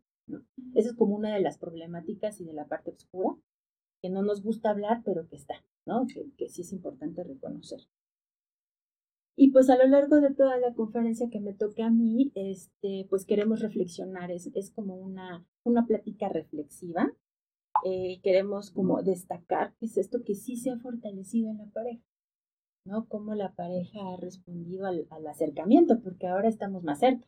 ¿no? Llevamos mínimo cinco meses en un mismo lugar, ¿no? Entonces, ¿cómo le ha hecho la pareja? ¿Cómo ha respondido a esto? Este... Yo creo que es, es, una prueba de fuego, ¿no? Esto. O une más a la pareja o de plano la divide, pero por completo. O sea, creo que en muchos casos no hay tantos este, términos medios. Sí. Se puede decir, yo creo que esto, eh, bueno, pues este, yo ya voy a ser abuelo por segunda vez con mis dos hijos, entonces algo tiene que ver este ese confinamiento, qué bueno, pero también he visto algunas pacientes que pues su matrimonio se ha venido abajo precisamente por, por ese confinamiento en el que quizás, o sea, no, no es que el confinamiento lo haya provocado per se. Quizás ya lo ya ya ya, ya tenían atrás un background, o sea, ya tenían atrás algo y que el detonante fue eso, el gatillo pues no, más bien fue como el como el momento de tanta cercanía para poder decir lo que se, lo que se, lo que está bien, lo que crees tú que está bien en tu relación y lo que no está bien. O sea, tienes tanto tiempo de estar viéndote directo todo el día y algo te tengo que decir. ya sea que te quiero o que no te quiero, ¿no? O sea, que no te, es, un ejemplo. Es importante lo que estás documentando, doctor. Sí, así es. Es, el momento justo, propio y adecuado, también como lo que estaba manejando Jaime, de identificarse quién soy yo, dónde estás, qué quiero, qué deseo, qué deseas tú, qué desea el otro. Vamos a llegar a un acuerdo nos empezamos a conocer. Porque cuando hablamos del enamoramiento, ese no es amor maduro. Sí, claro. En este momento estamos hablando de un verdadero amor maduro, sino de la familia, en este caso la pareja, que está unificando. ¿Qué queremos ambos? ¿Hacia dónde vamos? Que sería lo ideal, doctor. Como sentarnos a ver qué, cómo estamos viviendo este confinamiento. Que, este, cómo me siento ahora contigo las 24 horas del día. ¿no? Me está gustando, no me está gustando. Me di cuenta, me, me acordé que había esto entre tú y yo, pero la dinámica antes de la pandemia lo había yo evadido. Pero hoy me doy cuenta que te extraño, ¿no? Que no te extraño, que ya me aburrí, que ya nos otra vez nos encimamos, otra vez tenemos que reorganizarnos. No, pero lo ideal es que dialoguemos. ¿Cuántos de, de las parejas hoy se sientan a dialogar? ¿no? Ese, es, ese es como un reto para de, de justo este confinamiento, como reorganizarnos, reaprender, reconquistarnos. Reconquistarnos. Es, es una cosa muy interesante. Reinventarnos. Reinventarnos. Sí. Yo creo que mucho de esto, ¿cuántas parejas este, no has visto que llevan años casados, eh, juntados o como quieras, pero que no se conocen? Y esto y este confinamiento hizo que se conozcan. Y el problema es que se conocen y en el momento en que se conocen, pues afloran o cosas buenas o cosas malas. Y es justamente lo que está pasando. ¿Sí? Que, ah, mira, yo no conocía esta faceta tuya. ¿Sí? Yo no, no sabía que, que tú reaccionabas así o asado, ¿no? y, exactamente. Es como, como el noviazgo. En el noviazgo tenemos una, o sea, son, son dos personas eh, que están viviendo una cercanía, pero cuando ya están casadas y ya viven juntos, son dos personas totalmente diferentes a las que, a las que tenían el noviazgo previo. Sí, y reconocer esa diferencia, a ver cómo le están haciendo los integrantes de la pareja para tolerarlo y aceptarlo. Porque también eso es, es, es, importante. Eso va a depender mucho de las habilidades que tenga cada uno de los integrantes de la pareja, porque el reto de por sí es que cada uno de nosotros traemos una historia personal. Y en la pareja se pone en juego. O sea, sale todo esto que yo aprendí. Aflora. Claro, en la Vienes de diferentes familias. De dos diferentes familias. Muy distintos. Pero yo creo que una cosa muy importante, muy importante, importantísimo, incluso en la relación entre los seres humanos, sin ser pareja, amigos y todo, es la estructura inicial, la infraestructura. Infrastructure. Es muy importante, ¿sí? Si hay un cimiento firme en una pareja, por ejemplo, qué es lo que une a una pareja desde el inicio, desde ahí se va deteriorando, tarde que temprano una relación va a terminar bien o mal, dependiendo cómo se inició realmente, ¿no?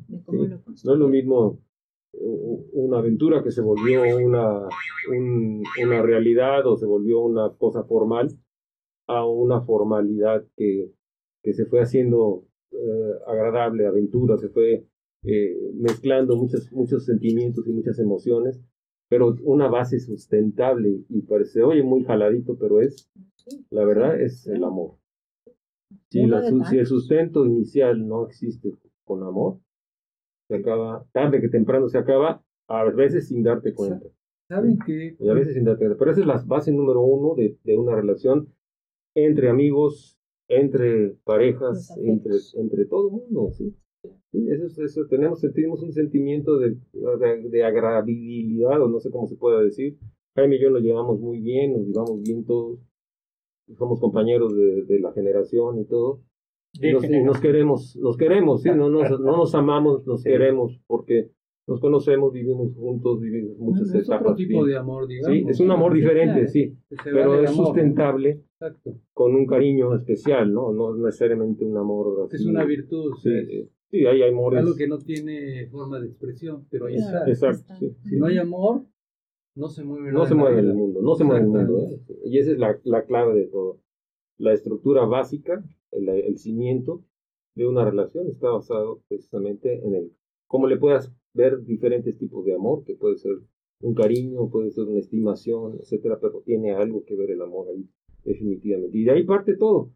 Y de ahí parte todo. Si no partió de esa, de esa, de esa base, la convivencia se va haciendo cada vez peor, ¿sí? se va haciendo cada vez, va llegando a su realidad hasta que termina, porque termina explotando muchas veces, ¿no? Y si no, y si no, pues sí va a haber problemas, pero se van a arreglar definitivamente, porque existe la esencia de la unión, que es precisamente el amor, que, que, que fue lo que los unió, ¿no? Eso es lo más importante. Yo pienso que eso es lo más importante de, de, Es una, de una relación. muy importante, doctor. Y creo que uno de los elementos básicos que se conjuntan con otros, porque hay parejas que se aman mucho, pero no han aprendido a resolver sus problemas. No han aprendido a escucharse, ¿no? No han aprendido a validar el punto de vista contrario al de ellos. Entonces pueden amar mucho, pero falta esa tolerancia, ¿no? Esa aceptación.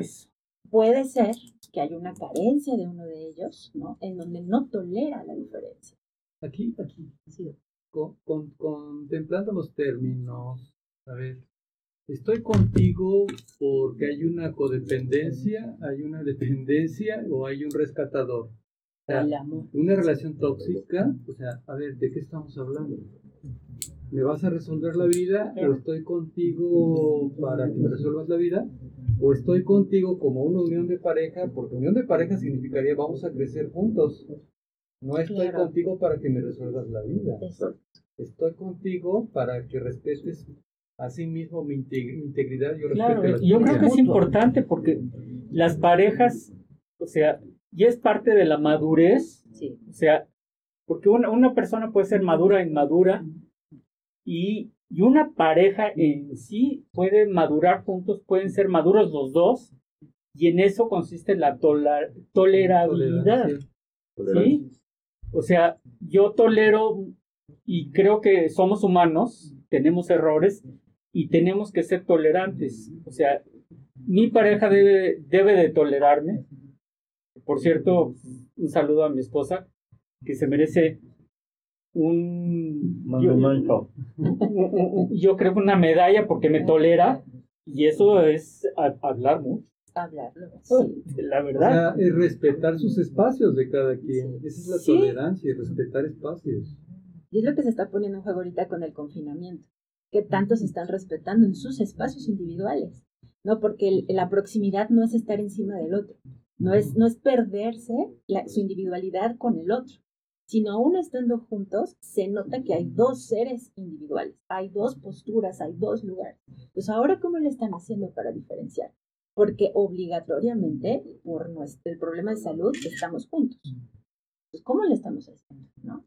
Habrá quien dice, yo necesito un espacio. Ok, te está pidiendo un espacio. ¿Y para ti qué significa que él pida o ella pida un espacio? ¿Cómo lo estás viviendo? Entonces ya cada quien organiza que, que bueno, en, un espacio donde están cuatro o cinco integrantes de la familia, pues es todo un reto para las familias hoy, ¿no? Diferenciarnos. Entonces, algo que, que comentábamos, este, que yo les decía, ¿cómo, se sienten ustedes? Porque aún pueden estar muy próximos, pero sentirse distantes. Y si ahorita que ustedes decían de estas parejas tóxicas, no, pues esa toxicidad ahora cerca los hace repelerse. ¿No? O sea, aumenta la, la, distancia. ¿Y cómo, cómo tomar decisiones en este momento estas parejas? Estas parejas que están reflexionando y decir, no, pues saben que yo me di cuenta que yo no tolero ya a mi pareja, o sea, ya no hay ese sentimiento, ya no hay esa, esa necesidad, ¿no? De, de crecer aquí, o que ya no crecemos. O sea, ¿qué, ¿cuál es la mejor decisión en este momento? O las parejas ¿no? Que se dieron cuenta que esto necesitaban porque la vida diaria los alejaba. Y esta cercanía los hizo potencializar eso que tanto necesitaban. Cercanía, comunicación, escucha y bueno, hablemos también de la sexualidad, ¿no? ¿Cómo la están manejando ahorita estas parejas? ¿Favoreció, no favoreció? ¿Los está invadiendo las tareas de trabajo, las frustraciones? Porque también hablemos de las parejas que han perdido cosas. Pero no como una codependencia sino una convivencia.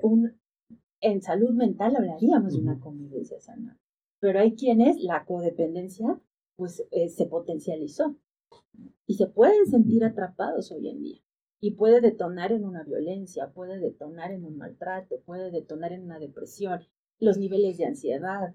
de verdad que cuando esta toxicidad está y la cercanía lo favorece, pues claro que nuestra salud mental se deteriora y hay que tomar decisiones y hay que reconocerlo, que esa sensación de malestar no es normal. O sea, no es, ay, bueno, nada más es mientras dura la pandemia, no, o sea, no se puede tolerar. Y hay que ayudarles a estas parejas a darse cuenta. Sí, hay algo que falla mucho en las parejas, en mi punto de vista, es que cuando una persona es muy, muy, eh, muy codependiente, muy dominante hacia su pareja, Desafortunadamente a veces lo que vemos en esos términos, la mayor parte del tiempo hace que su pareja se sienta culpable. Tú estás aquí por mí, tú tienes esto por mí, tú dependes de mí, pero si no haces lo que yo te digo, las cosas no nos van a funcionar. O sea, hay que entender, es la parte de los respetos y de los espacios, hay que comprender, a ver, ¿cómo me voy a expresar? ¿Cómo me voy a dirigir hacia ti? ¿Qué respuesta debo de tomar? Porque el problema se convierte entonces en que esa persona se vuelve tan dependiente del codependiente, del que lo está controlando y dominando, que repite ese mismo esquema en su familia con los mismos, con los suyos, y se convierte en un círculo vicioso.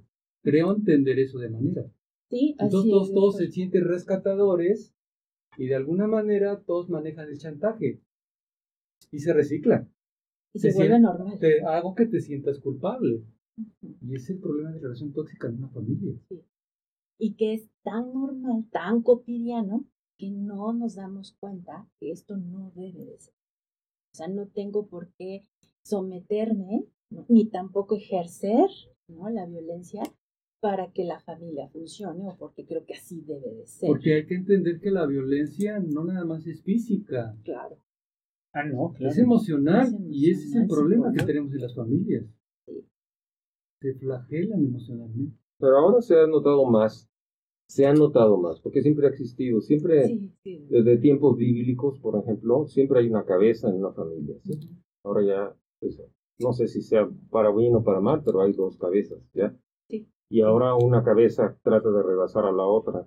Y hay una competencia, eh, una competencia hasta cierto punto un poco desleal porque se le está dando preferencia a algo que no debería de ser, debería ser un equilibrio, por eso es una pareja. La, la llave, de, la llave de esto se llama convivencia.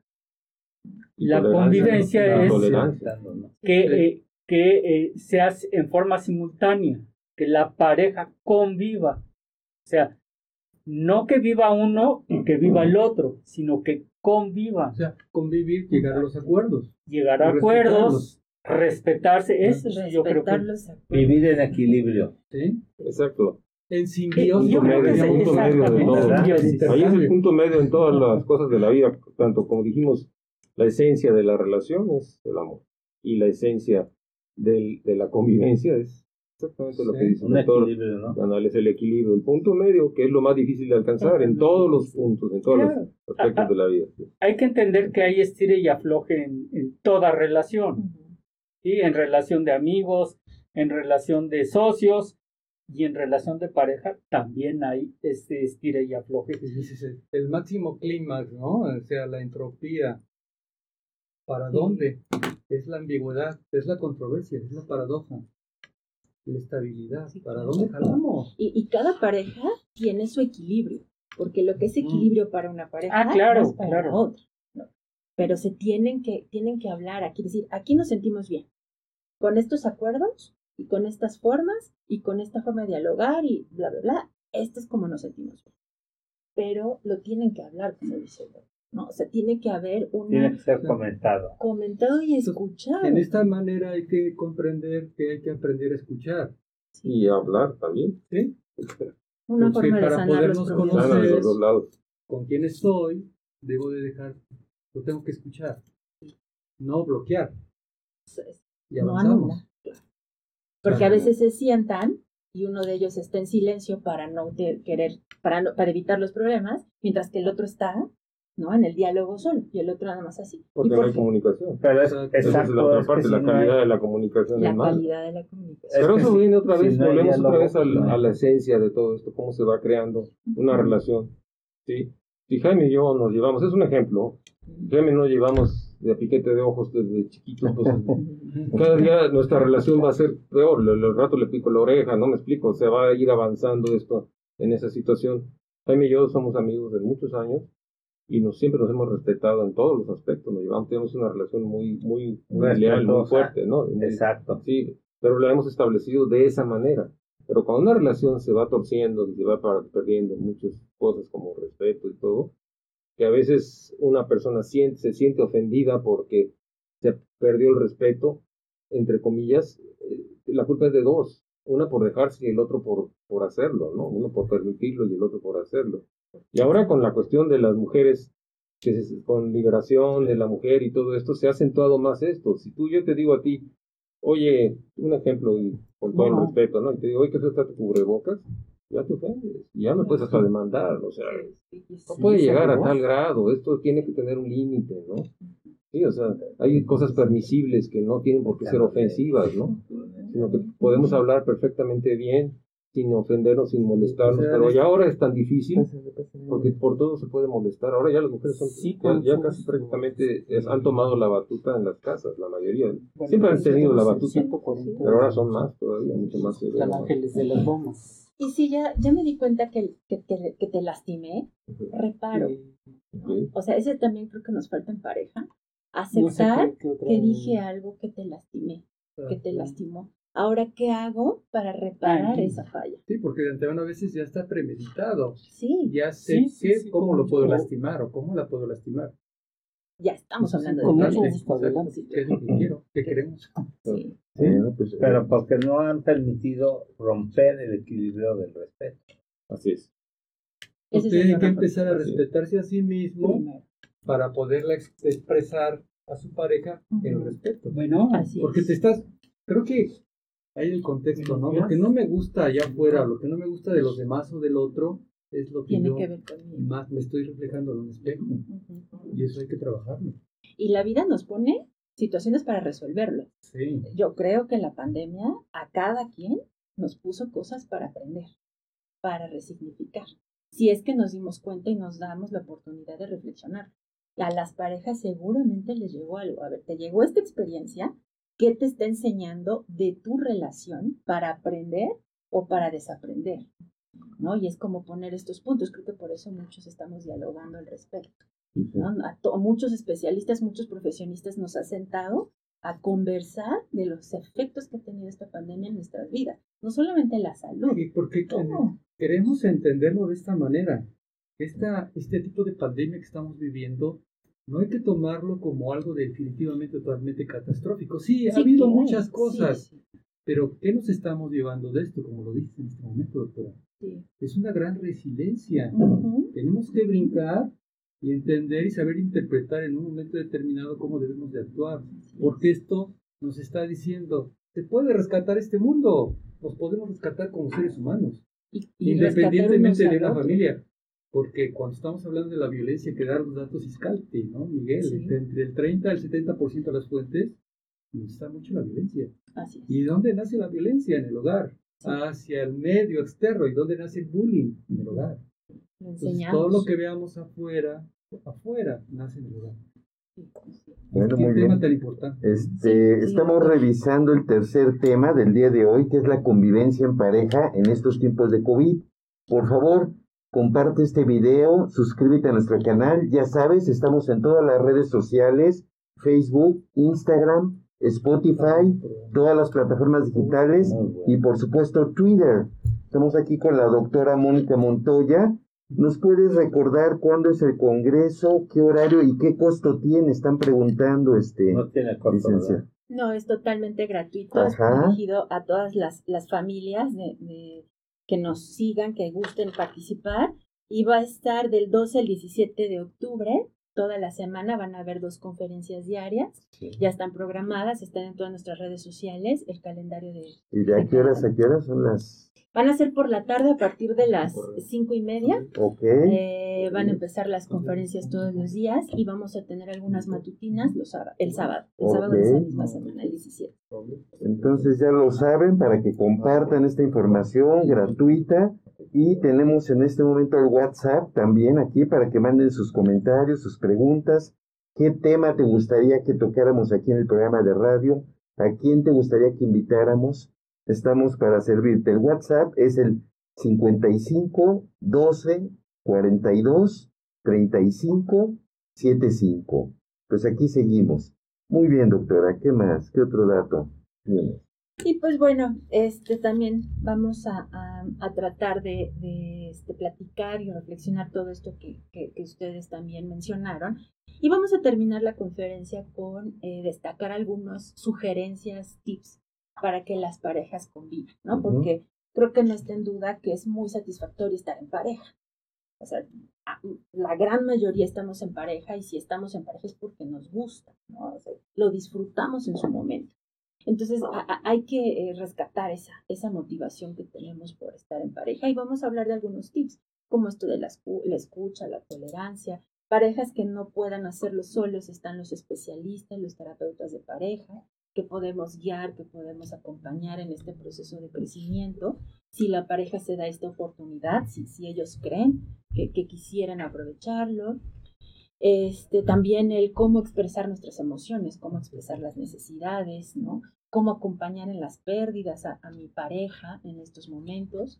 Hablamos de cualquier tipo de pérdida, salud, trabajo, este pareja, ¿no? Entonces vamos a tratar de, de hablar de eso para que también las parejas se lleven herramientas, ideas, reflexiones sobre cómo están, ¿no? Actualmente en, en, en este confinamiento. Hacia allá queremos llevar la conferencia. Apoyar, yo creo, a las, a las parejas que no están bien. Porque los que están bien no van a tener ningún problema, ¿no? Realmente es ayudar a las que se tienen que ayudar. ¿Qué temas más se van a tratar, doctor? Vamos a hablar también de algunos este, tips para los papás. A lo mejor ya centrado más a los papás para trabajar con los niños. Eh, el estrés familiar, también porque creo que es, es uno de tantos este, temas que están ahorita. Los beneficios de la psicoterapia en línea para los niños autismo, un tallercito de emociones, por ahí que, también les van a proporcionar a, las, a los niños y a los papás, y e ideas de jugar en casa. ¿no? También decíamos que para relajarnos sería excelente. ¿no? Son los principales temas. Y bueno, todo esto sabemos que contribuye a nuestra salud Ese es el punto central. Muy bien. Este, tenemos un saludo. Yael Santos dice: La doctora Mónica es una excelente terapeuta saludar. Ah, y este, nuestros amigos de Nestlé nos acaban de mandar un servicio de café para todos aquí presentes. Agradecemos muchísimo a los amigos y sobre todo a la representante Karen María Arroyo Cota. Ya llegaron los cafés por fin. Muchas gracias, ¿eh? Por fin. No, pues es que no los dejaban entrar allá y había que bajar a alguien y ya ves lo de siempre, ¿no? Que sucede. Entonces es un rato Karen, muchas gracias. Karen, ¿eh? Muchos saludos. Y este, eh, casi se nos termina, se nos termina el programa. Quiero mandar una felicitación. Este, mañana es cumpleaños de mi esposa, entonces. Ah, muchos saludos. Muchas felicidades. Ah, bueno. Pues aquí, número uno. Sí, ¿verdad? ya tenemos que festejar.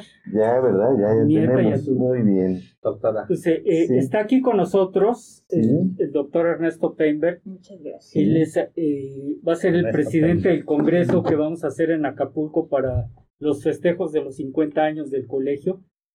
Ernesto, pues tienes este dos minutos. No, no, está adelantado, está adelantado. Adelante. No, tienes más. ¿Sí?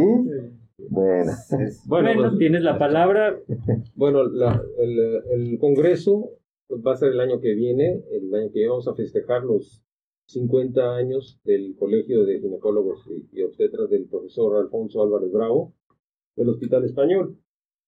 Y decir Alfonso Álvarez Bravo es decir eh, toda una institución, en, la ginecología y realmente eh, muy poca gente, sobre todo las generaciones nuevas, lo conocen, pero para su conocimiento vamos a hacer un, un video especial para, para un reconocimiento de, del doctor Álvarez Bravo.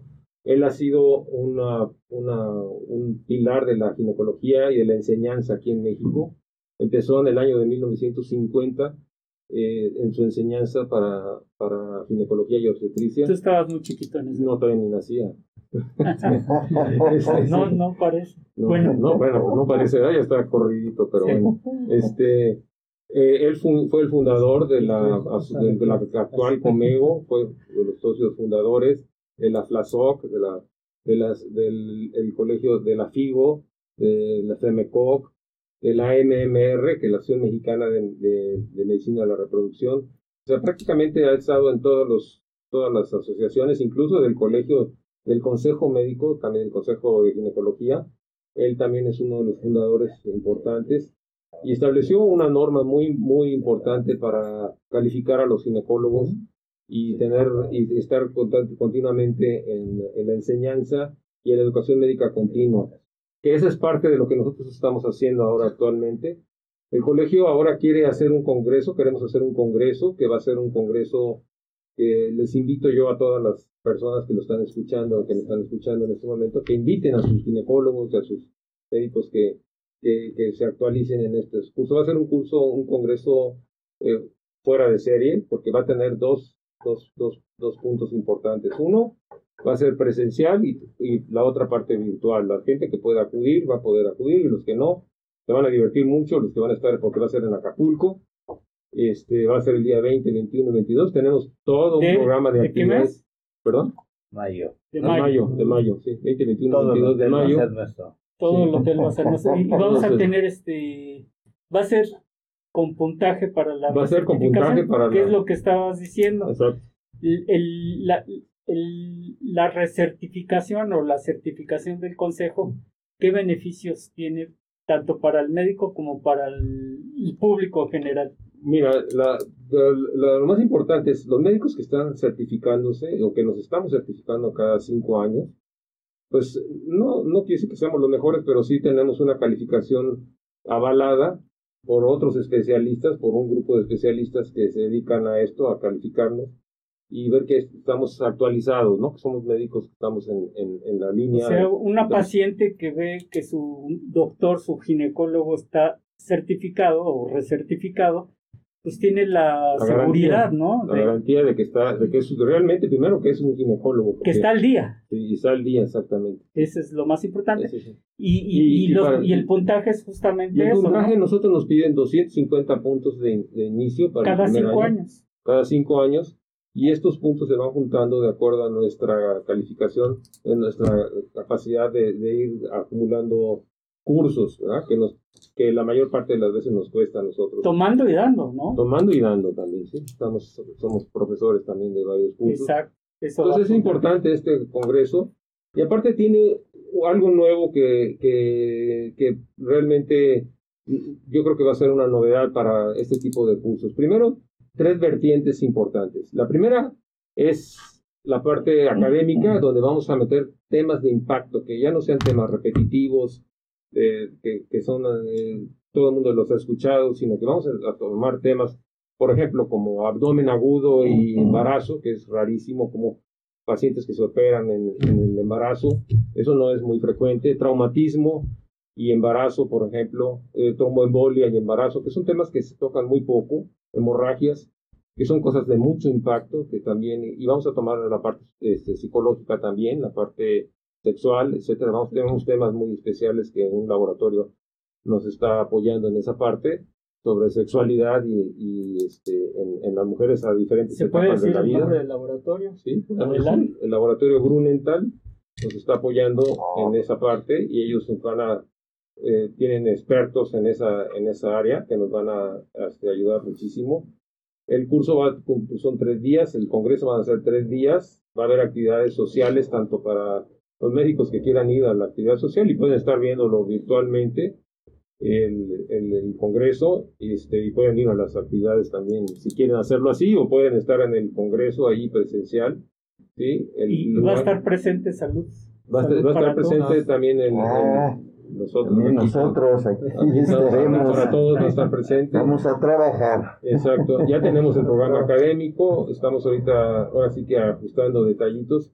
Pero yo creo que va a ser Tres vertientes, vuelvo a repetir. Académica con temas de impacto. Segundo, transmisión diaria. Eh, la transmisión diaria. Segundo, eh, un impacto social en donde los, talleres que vamos a hacer, los talleres que vamos a presentar, van a ser talleres en donde vamos a beneficiar a la población del lugar donde vayamos, en cualquiera de los congresos. Hoy nos invitan a Acapulco, pero igual mañana vamos a Nuevo León y les va a convenir incluso a los, a los, a los, a los gobiernos que nosotros vayamos ahí porque vamos a darles un beneficio a la población. Vamos a tratar de hacer este, talleres en donde, por ejemplo, de osteoporosis, en donde se va a hacer como una campaña de, detección oportuna de, los problemas de osteoporosis, detección oportuna de cáncer cervicuterino, etcétera.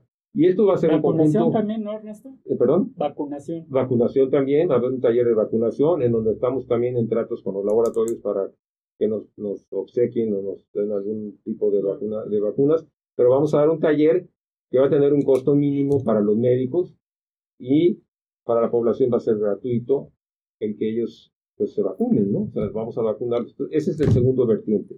Y la tercera vertiente que está perdida actualmente y aprovechando lo que está pasando actualmente en la pandemia es que la parte turística se ha perdido, o sea, ya la gente ya no va, acá como está lleno siempre, ¿eh? aunque esté la pandemia, ¿eh? pero bueno, va a ser una parte donde vamos a tratar de aportar y aprovechar eh, esta parte de, de, turística para promocionar un poquito más el estado de Guerrero, que está precioso. Yo soy de ahí, soy de Acapulco, y yo no sabía que había tantas cosas que hacer en Acapulco, lo estuve investigando para, para el Congreso, y o sea, no me alcanzan las, aquí todo lo que hay. Por ejemplo, Pie de la Cuesta, que está hermosísimo, donde hay, hay un cocodrilario, eh, buceo, eh, mil cosas que hay que hacer, eh, hoteles muy sofisticados que ni sabía yo que existían. Sí, no, no, hay un hotel, hay dos hoteles en, en Pie de la Cuesta. Ah, sí. Hermosísimos, o sea, así de boutique, hoteles boutique, que, ni sabía yo, uno se llama Bajar o Bajar, algo así, no me acuerdo exactamente, pero ya está aquí plasmado. Solamente irlo a ver ya es una cosa hermosa, ¿no? Sí, hay paseos en lancha. el, doctor Gabriel Rojas va a ser el presidente del comité de prensa, ¿verdad? Sí, sí, sí. aquí tenemos. lo vamos a tener. ahí. Sí, en la próxima ocasión, yo creo que ahorita no pude hacerlo, pero traeré la presentación. Pero tenemos ya todo el organigrama y tenemos ya todo el programa pues ya, ya, hecho para que pues, la gente se entere y le digan a sus ginecólogos también que vayan, ¿no? Porque, pues, digo, y va a ser para, para ginecólogos, va a ser para médicos generales y estudiantes también van a poder participar ahí, porque esto va a ser... ¿Va a haber este, becas? Va a haber becas, los laboratorios también nos va a apoyar, Grunenthal va a ser el principal de todos, pero ellos son... Sí, sí, no, ya lo platicamos. Ah, pues entonces está bien. Ya lo platicamos. A recetar más. O sea, va a ser... Va a ser este, varios laboratorios, pero el más importante de todos que va a participar con nosotros como primera línea es el laboratorio de entonces para los medicamentos. entonces va a ser algo excelente. algo excelente que yo creo que vale la pena, ¿no? Este, adelante. Sí, sí, no, nada más, este, miren, agradeciendo también la iluminación, vean qué bien nos vemos. Hasta nos vemos mejor con esta iluminación, más light. La iluminación es por cortesía de Cabil Iluminación, en Dolores 39D, teléfono 55 15 43 59 32, correo cabililuminación arroba gmail.com, iluminación para todo tipo de espacios, es cortesía de ellos. No es caliente, no hace calor aquí, estamos muy bien y vean qué, qué bien ilumina. Muchas gracias. Muchas gracias eh, a todos. Sí, sí, sí. Pues muy bien. Pues muchas gracias. Pues ya se acabó. Gracias, doctora. Gracias a usted. Que nos hace el favor de acompañarnos. Dentro de ocho días va a estar otra persona de sí. Scalpi. Sí, sí, sí. Y a las gentes de Grunenthal, muchas gracias por estar con nosotros. A Ricardo Gil. Exacto, del laboratorio Mayen, que patrocinaron a la doctora, que nos habló de dice Ahí anda Ricardo todavía. Sí, ahí anda. Ah, Richard.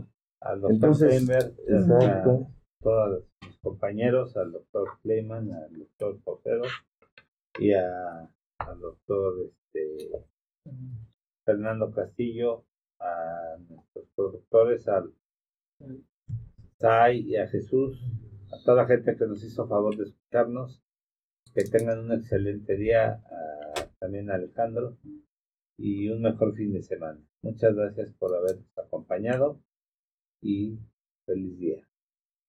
Muchas gracias. Nos vemos. Gracias. gracias.